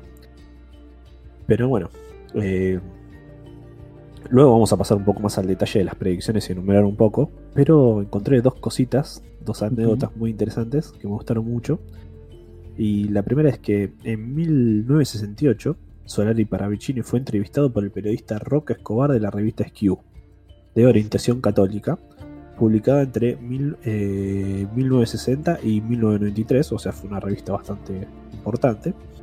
Y bueno, él dice que una de sus primeras experiencias, o la que más le marcó en su vida, fue el que él tuvo una experiencia con seres que identificó como extraterrestres, pero él los llamaba como astronavegos. dice Los astronavegantes. astronavegantes. Eh, y lo más loco es que dice que fue en el centro de Buenos Aires. Dice que durante una noche fría, eh, bañada de neblina, él y un amigo se cruzaron con un individuo de apariencia inusual, alto, muy rubio, con ojos grandes y redondos y sin párpados.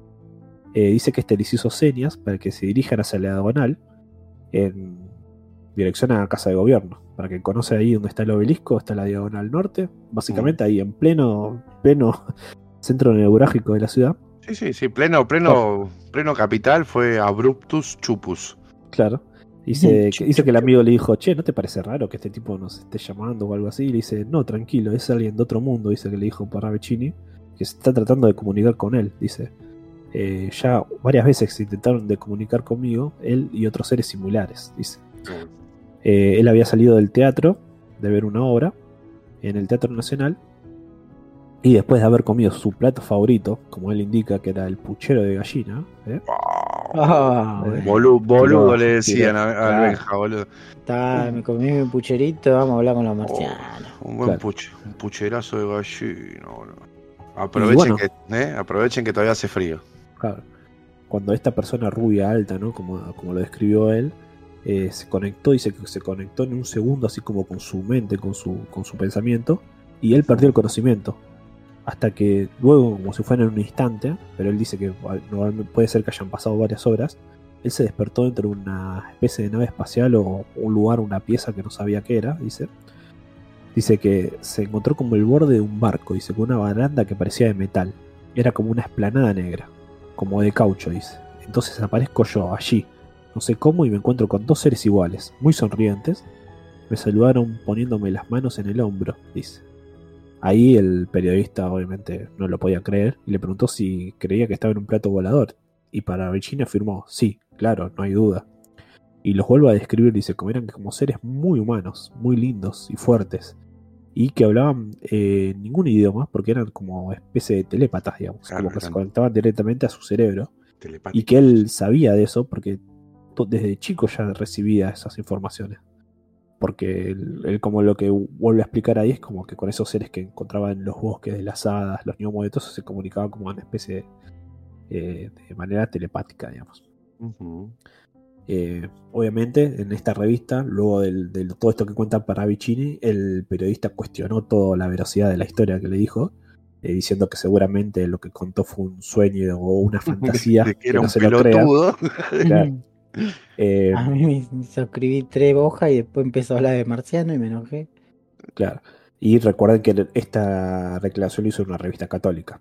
Así que obviamente el que lo entrevistó tenía que poner eso porque Claro, lo, no, lo no. que- lo ponían fuera. Eh, bueno, y otra anécdota muy curiosa que tiene para Vicini es que eh, una tarde de 1938 él se fue a dormir una siestita y se despertó con un fuerte sentimiento de, de náuseas y con un olor a mar y algas muy fuerte, dice. Y que una voz femenina le empezó a decir que, que se despedía y que la tenga en la memoria y trate de, de, de hablar de ella lo más posible. ¿Qué pasó? Él comunicó eso, lo escribió obviamente, porque él todo lo que, todo lo que recibía lo escribía o lo dibujaba de alguna manera. Eh, pero bueno, para Vicini no iba a saber que esa, esa misma noche, a 200 metros de la costa, muy pocas horas después, iba a morir, eh, a suicidarse en realidad, a Alfonsina Storni, una persona con la que él había tenido bastante relación y contactos. Así que se dice que como que ella se comunicó, digamos, eh, a través de, de vaya a ser cómo, de que se iba a suicidar. Así que, bueno, eso es increíble porque estaba escrito de antes, estaba con gente en ese momento que lo comunicó y toda la bola, así que bueno, creer o reventar, digamos, ¿no? Claro. Así que bueno. Y bueno, vamos a lo que estaban obviamente todos esperando, que seguramente es hablar un poco de, de las profecías y eso. Eh, en 1932 él empezó a dibujar y pintaba en su estudio y empezó a tener esas ideas espontáneas, como, como decía Ger, que son las psicografías, que no solamente son dibujos, también como lo de la fusión Storni son muchas frases, eh, que capaz en el momento no tenían sentido, digamos, Claro. pero con el tiempo empezó a ver que, que- que tenían cierta cuestión o tenían cierta repetición, así que las empezó a, a documentar. cierta continuidad. Iba Claro, viendo cierta como- continuidad. Eh, y bueno, se dice que llegó eh, para Vicini a tener más de mil dibujos proféticos, se supone, Sí. eh, a lo largo de su vida entre 1936 y 1972. Ujú. Eh, y dice que estos dibujos los hacía en nombre de conexiones que tenía él con su ángel de la guarda llamado José de Aragón. Dice. Él como que, no sé. El ángel le hablaba Claro, el ángel hablaba directamente, digamos. y le pasaba Eh, ahí la. Que normalmente pasa con esas cuestiones. Eh, se, se acuerdan con Mama Banga cuando, cuando conté también su historia. la- Claro. la, profeta. Oh, ella también sí. se, con- se contactaba con una, con una especie de virgen o algo así, digamos, que le decía las, las profecías. Eh, así que bueno. Eh, vamos a enumerar un poquito de las cosas que supuestamente o verídicamente profetizó. Eh, por ejemplo- Jave, eh, para, pongo punto Sí, eh, paréntesis. Sí. Muchas de las psicografías se perdieron porque el chabón supuestamente tenía un baúl donde estaba guardado todo y hasta hoy en día la- la- las hijas o las nietas, no sé qué son, que creo que ya están muertas, ellos reclamaban de que les devuelvan los dibujos porque no me acuerdo si se los habían sacado los melicos o algo así y como que lo que contaban los descendientes es de que la posta es que se perdieron como el 90% de las cosas, quedaron muy poquitas claro. de todo lo que el chabón había dicho y, y que muchas profecías están incompletas o, y se, se prestan para la confusión justamente por eso, porque todo se Claro. En la época de, ¿no? De toda la. Porque eh, la gente se piensa que los milicos tuvieron una sola vez, no, tuvieron unas pares y bueno. Y Justamente. él falleció en el 74, creo. Así que Claro. bueno, justo. Eh, y nada, eh, la casa de Parravicini, que estaba en Vicente López, ahí yo te pasé la imagen en, en el Discord, está ahí nomás de las vías, o sea, uno puede ir Ah, el, el- el tren de, que va para... puede ver desde el tren, claro. No, no, o sea, no está más esa casa, porque esa casa... Ah, mirá. Pero bueno, eh, la esquina está al lado de las vías, así que si un día alguien se toma un tren a Vicente López, literal puede pasar por donde era la, Claro. la casa de, de, de Parravicini.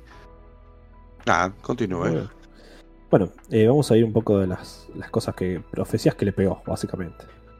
En psicografías que se pueden validar por ahí. Hay, como dijo Ger, está el libro ese donde están las psicografías enumeradas y están dictadas cuáles le pegó.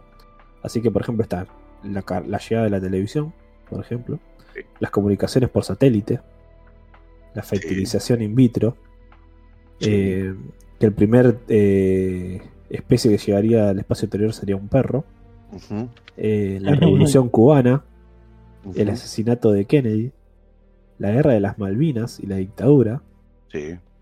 eh, los Eh. bombardeos de Hiroshima y Nagasaki, Sí. la fecha exacta de la segun- del final de la Segunda Guerra Mundial, eh, y, los y la más conocida creo en el mundo es la de los atentados de las Torres Gemelas de Nueva York, ¿no?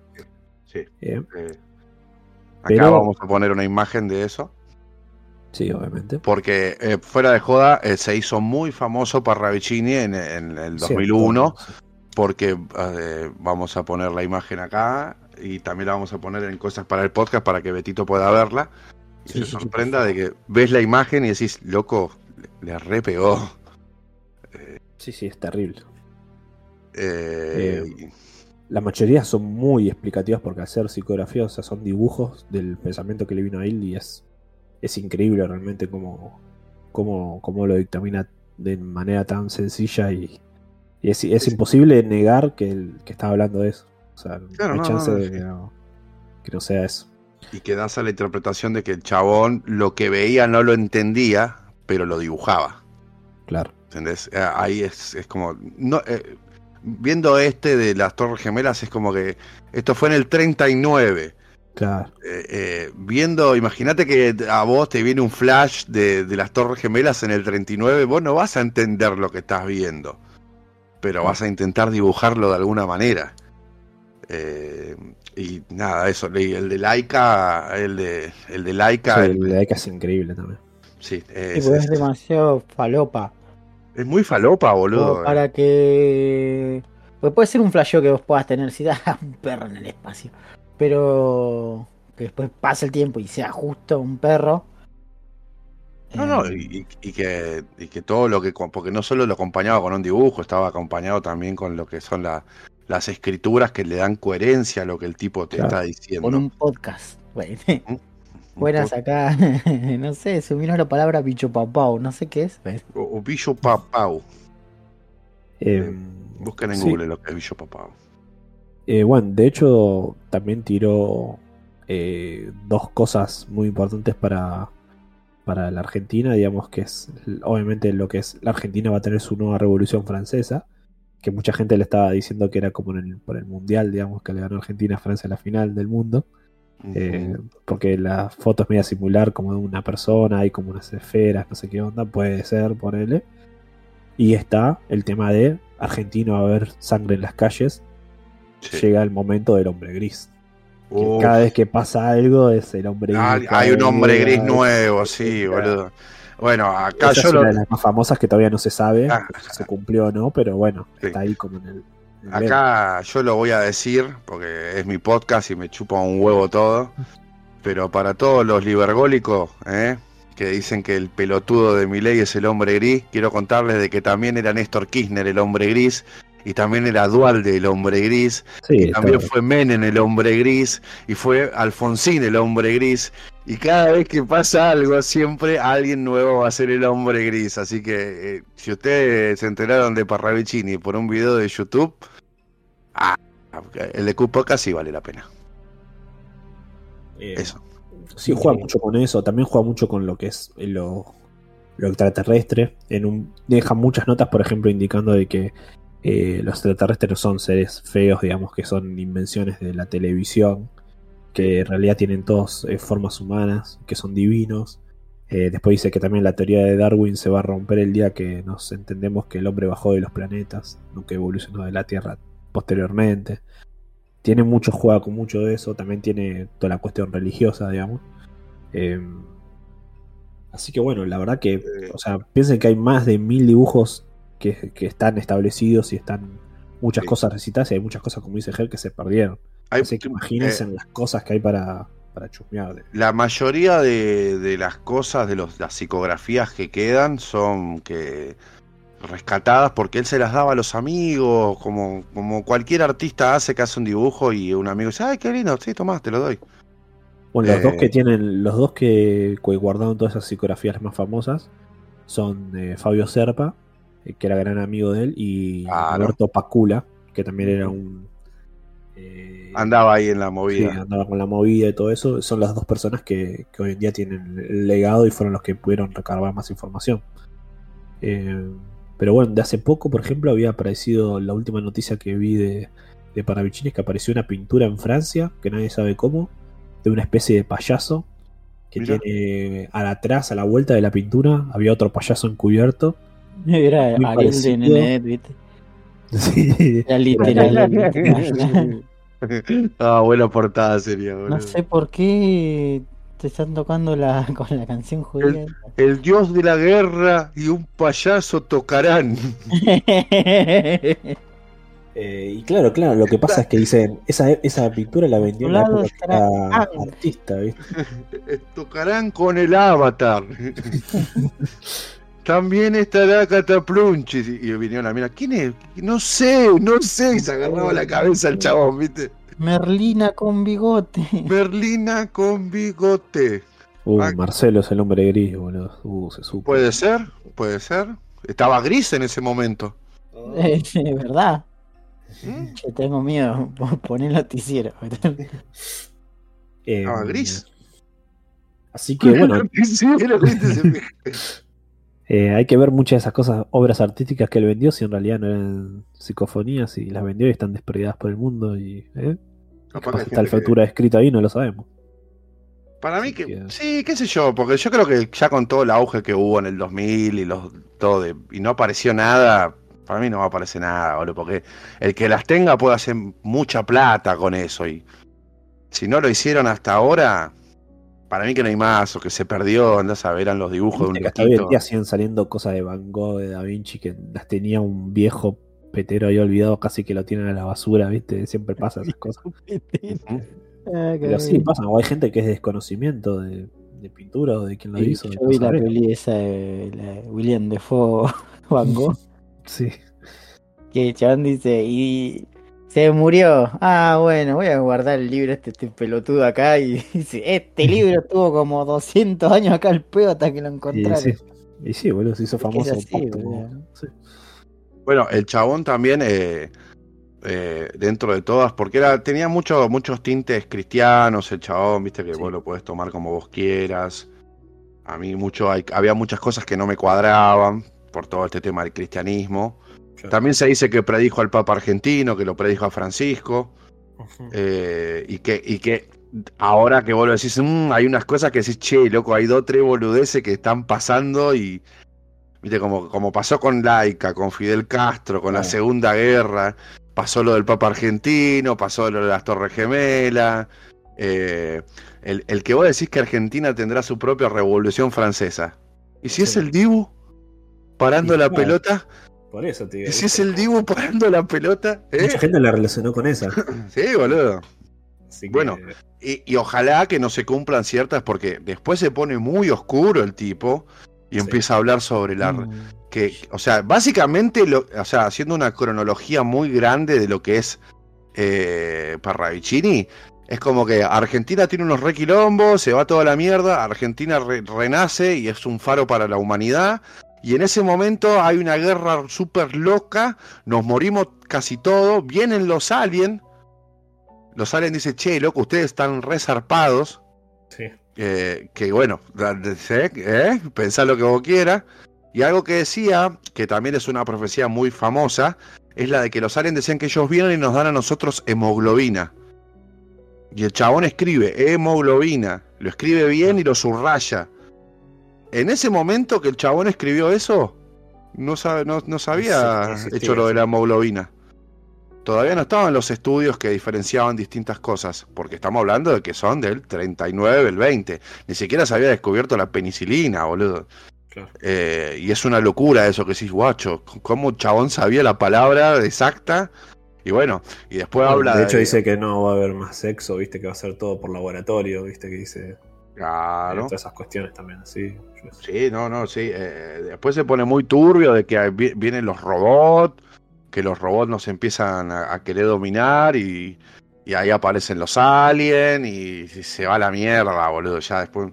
Y nada, algo que, que yo como artista que, que me considero, eh, todos los dibujos tienen una carga emocional resarpada, boludo. El chabón Sí, con sí. un trazo te, te- te mete una carga emocional resarpada. Y eso es algo que a mí de chico siempre me, me volteó a decir, wow, boludo, mira lo que dibujó el tipo, boludo, con dos letras. Más no lo, el mensaje que el tipo te, te dejaba, ¿no? Pero Sí, sí, te- te- tengan miedo, loco, porque si, si el chabón llega a tener razón en dos o tres cosas, estamos hasta la pija. Estamos Sí. condenados. Pero es, es, es interesante, al menos para chusmear. Eh, por más que no creas, digamos, eh, es loco ver el pensamiento de la persona de, bueno, le pegó a tantas, a tantas cosas que, bueno, ponerle que le pega a una de tantas otras que hizo, bueno, hay que tomarlo con precaución, digamos. No, no, Eh. sí, sí, obviamente. Y nada, es, es algo que está lindo ver, de decir, va, una- un miembro pintoresco de nuestra amada Argentina, ¿no? Sí. Eh, qué sé yo, boludo. Y si predijo el mundial, puede ser. ¿Eh? Sí, sería como lo menos mm, importante de lo que pudo haber. pre- eh, no dijo nada de Nenito de Merlo va a ver a Antrax, sale todo bien. Eh, Y Sí. vamos a preguntarle, ¿cree que le preguntemos? Nenito va a ver a Antrax. Y si Mahuel es el Anal, hombre gris. ¿Viste? Era un video anal. Y si, y Anal si Mahu- y si. Mahuel es el hombre gris y vos no lo Uh. sabés. ¿Y si Juli 3P es el nombre gris? Y si Juli 3P es el hombre gris y lo estamos matando en realidad. Díganle Le que soy el hombre gris. Tendrías que hacer un hom- de, de etapa del podcast tendrías que hacer un homenaje a Parravicini y dibujarla a Mahuel como el hombre gris. Ger. El hombre de la yoguineta gris. Qué gordo, El no se merece nada. El hombre del culo, del culo marrón. Caliente. Hoy toda la tarde le hizo el bombo de Kino Fighter, ahora llega la noche. Ya se, ya se pasó la emoción del Kino Fighter. Ese gordo no Ah, se merece nada. Eh, Eh, nada, eh, algo y loco para- también. Ah, bueno, sí, sí. eh, eh, una que estaba buena también es cuando el chabón predice cómo van a morir Hitler y Mussolini y que los dos iban a, a perder la guerra, bla, bla, bla. Y todo lo escribe en el 38, o sea, también había empezado la Segunda Guerra Mundial. No, aparte le pegó la fecha exacta de cuando termina. Eso es una locura, boludo. Está escrito a mano de él, boludo. Es increíble. Eh, eso. sí, sí, a, a Mussolini lo dibujó ahorcado, Sí. ¿entendés? Para Betito y el que no sabe, Ah. a Mussolini lo ahorcaron. Ah, se. ¿Cómo? Pero Si yo le aposté todo. Pero yo Eh. Le lo afeitaron, murió afeitado. Le depilaron las bolas hasta la muerte. todo menos mi picote. Así hablaba. Eh, y bueno, eh, después les voy a poner también en recomendaciones. Hay una película argentina que actúa Antonio Viravent, que se llama 555 la película. Y cuenta la historia de una persona que con mujer se obsesiona con Parravicini y empieza a encontrar misterios dentro de las psicofonías. Así que interesante. Mm. Está muy linda la peli. ¿eh? Para Yo la vi hace un montón de tiempo, así que eh, está buena. Está buena la posta, en serio, la película. Así que pues la dejamos Eh, ahí. La dejamos y capaz que la veamos. Les avisamos si nos pinta verla. La vemos en Discord, en Cinema Cook. Eh, Avisamos si vemos. Eh, no, no sé, no- este podcast sin una sección de radio. Lo único que voy a decir. Gracias, Radio, por existir. No, de nada. Y Así se que- pelará. Y se pelará y será hermoso, dijo Parravich. Y, y Vélez será campeón, una vez más. Uh, Oh, me vuelvo loco, boludo. ¿Sabes Me qué? pelo hasta la ceja. Sí, Radio, The Wall. Estamos más cerca de descender que de salir campeón de Radio dijo que si, que si Chaca sale campeón, se hace la depilación definitiva. Uf. Y sí, ¿por qué no? Todo menos el bigote de Hitler se deja, se deja para que le crezca eso. imaginas? Le decía el chabón, ¿viste? El de la de depilación. Hitler perpetuo. quiero Toda esta, que par- diga. toda esta parte no, toda esta parte no. Esta parte Sí. dejala. ¿Esta parte estás seguro? Sí, sí, dejala, pero ¿por qué? Vos Si dejala. Vélez sale campeón, me voy caminando hasta la casa de Parravicini y le dejo una ofrenda, boludo. Olvídate. le dejaba ahí todo, ¿viste? un gallo muerto, pochoclo, una foto de Chilaver. ¿viste? Yo creo una foto del Chile. así. Una foto del de la casa al lado donde dejaste para que se sienta resarpado, boludo.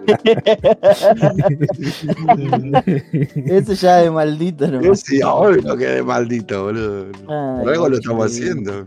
Qué bien la macumba. Nombre del podcast. Hombre, el episodio, nada que La macumba, boludo. Qué la macumba. ¿Qué número de capítulo es este? Sete- 71, ¿no? 71, señor. Buen, buen colectivo. Ajá, la Eh, vieja. le dicen. 11. La vieja. sí. Pero ¿La el colectivo es el 11, 11 a eh, Martínez, ¿no? El 71. No sé, radio. Yo, yo me tomo el 60. No sé, pero en la quinela el 71, señores, es el excremento, vamos. Opa, la ¿Eh? cacona, la Resume muy coquita. bien. Ya, muy bien para resumir la, la situación de. Mahuel en estos momentos. Uh, Acá, le, le decimos acá al público que Mahuel se fue porque toda la grabación del podcast tuvimos que hacer cortes porque Mahuel se estaba haciendo caca. Entonces, Sí, cada sí. 10 minutos, caca, ca- no, caca. O sea, las noticias fue como tres veces hace caca. Por favor, déjenle en los comentarios, Mahuel, anda al hospital. sí, le aflojaron persona- la arandela, pobre, y no, no se esfuerza, ¿viste? No, Sí, no no. puede hacer contracción. Dejen, si llegaron hasta este punto, dejen en, eh, un comentario que diga hashtag Mahuel anda al hospital. Una persona no puede tener cagadera una vez a la semana. ¿Eh? Mm. No. Pasa que vio el, vio el obelisco con un profiláctico y se emocionó. Sí, no, no, tarde, se le- El culo le pedía. Así que sí, chicos, recuerden, ¿eh? Eh, nada. Cojan. Vean Parravicini. Cojan, Cocoon, ¿Por qué no? Cojan, Gokum. Haga macumbas. Hagan hagan macumba. macumba, siempre que tengan la oportunidad. Macumben, macumben todo. Macumben al colectivero. Macumben a Un todo. polloclito y una velita no se le niega Macumben, nada. que- Ay, ay, aprovechen, puchero de gallina. Mándennos cosas para, mándennos cosas para el octubre, por favor. Porque encima vos es una comida completa, porque tiene proteína, tiene verdura, eh, podés tomar la sopa, te queda después la sopa, después el caldo te queda como fondo de cocción para otro, un guiso, para lo que vos quieras. El, el- el puchero, el puchero, la verdad que es noble el puchero, ¿no, Radio? Y la verdad que sí. ¿Eh? Comida de pobre, pero bueno. Estoy en un sumo. No, no, no, no, Radio, como comida de pobre. No me, no me comparé el puchero con la mortadela, Radio, No, por no. favor. Una cosa algo sano, rico. ¿Alguien pensará en la, en la historia de la humanidad que la mortadela es, es algo interesante? O sea, no se puede combinar con nada. Qué, No. qué bajón, ¿no? Qué bajón Qué debe ser bajón. que te guste tanto la ¿Qué mortadela. bajón- qué bajón O sea, es un bebé Decir que la mortadela es mejor que el jamón crudo, que el jamón cocido, mejor que, no sé, que, que el, sala- que el salame. No, La verdad que, no sé.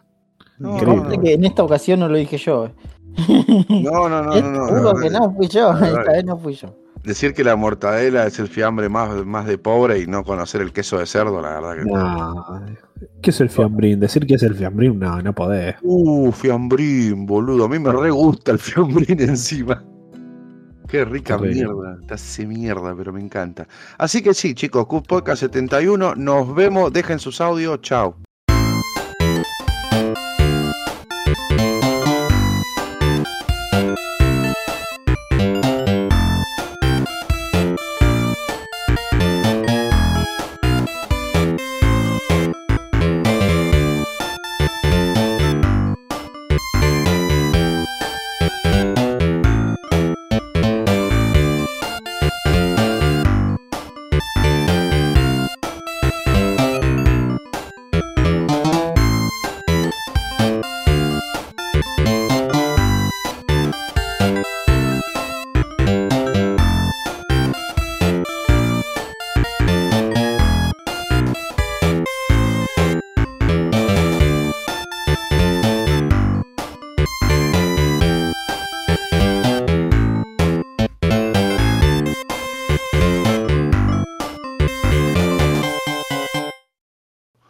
Siempre salame, nunca mortadela.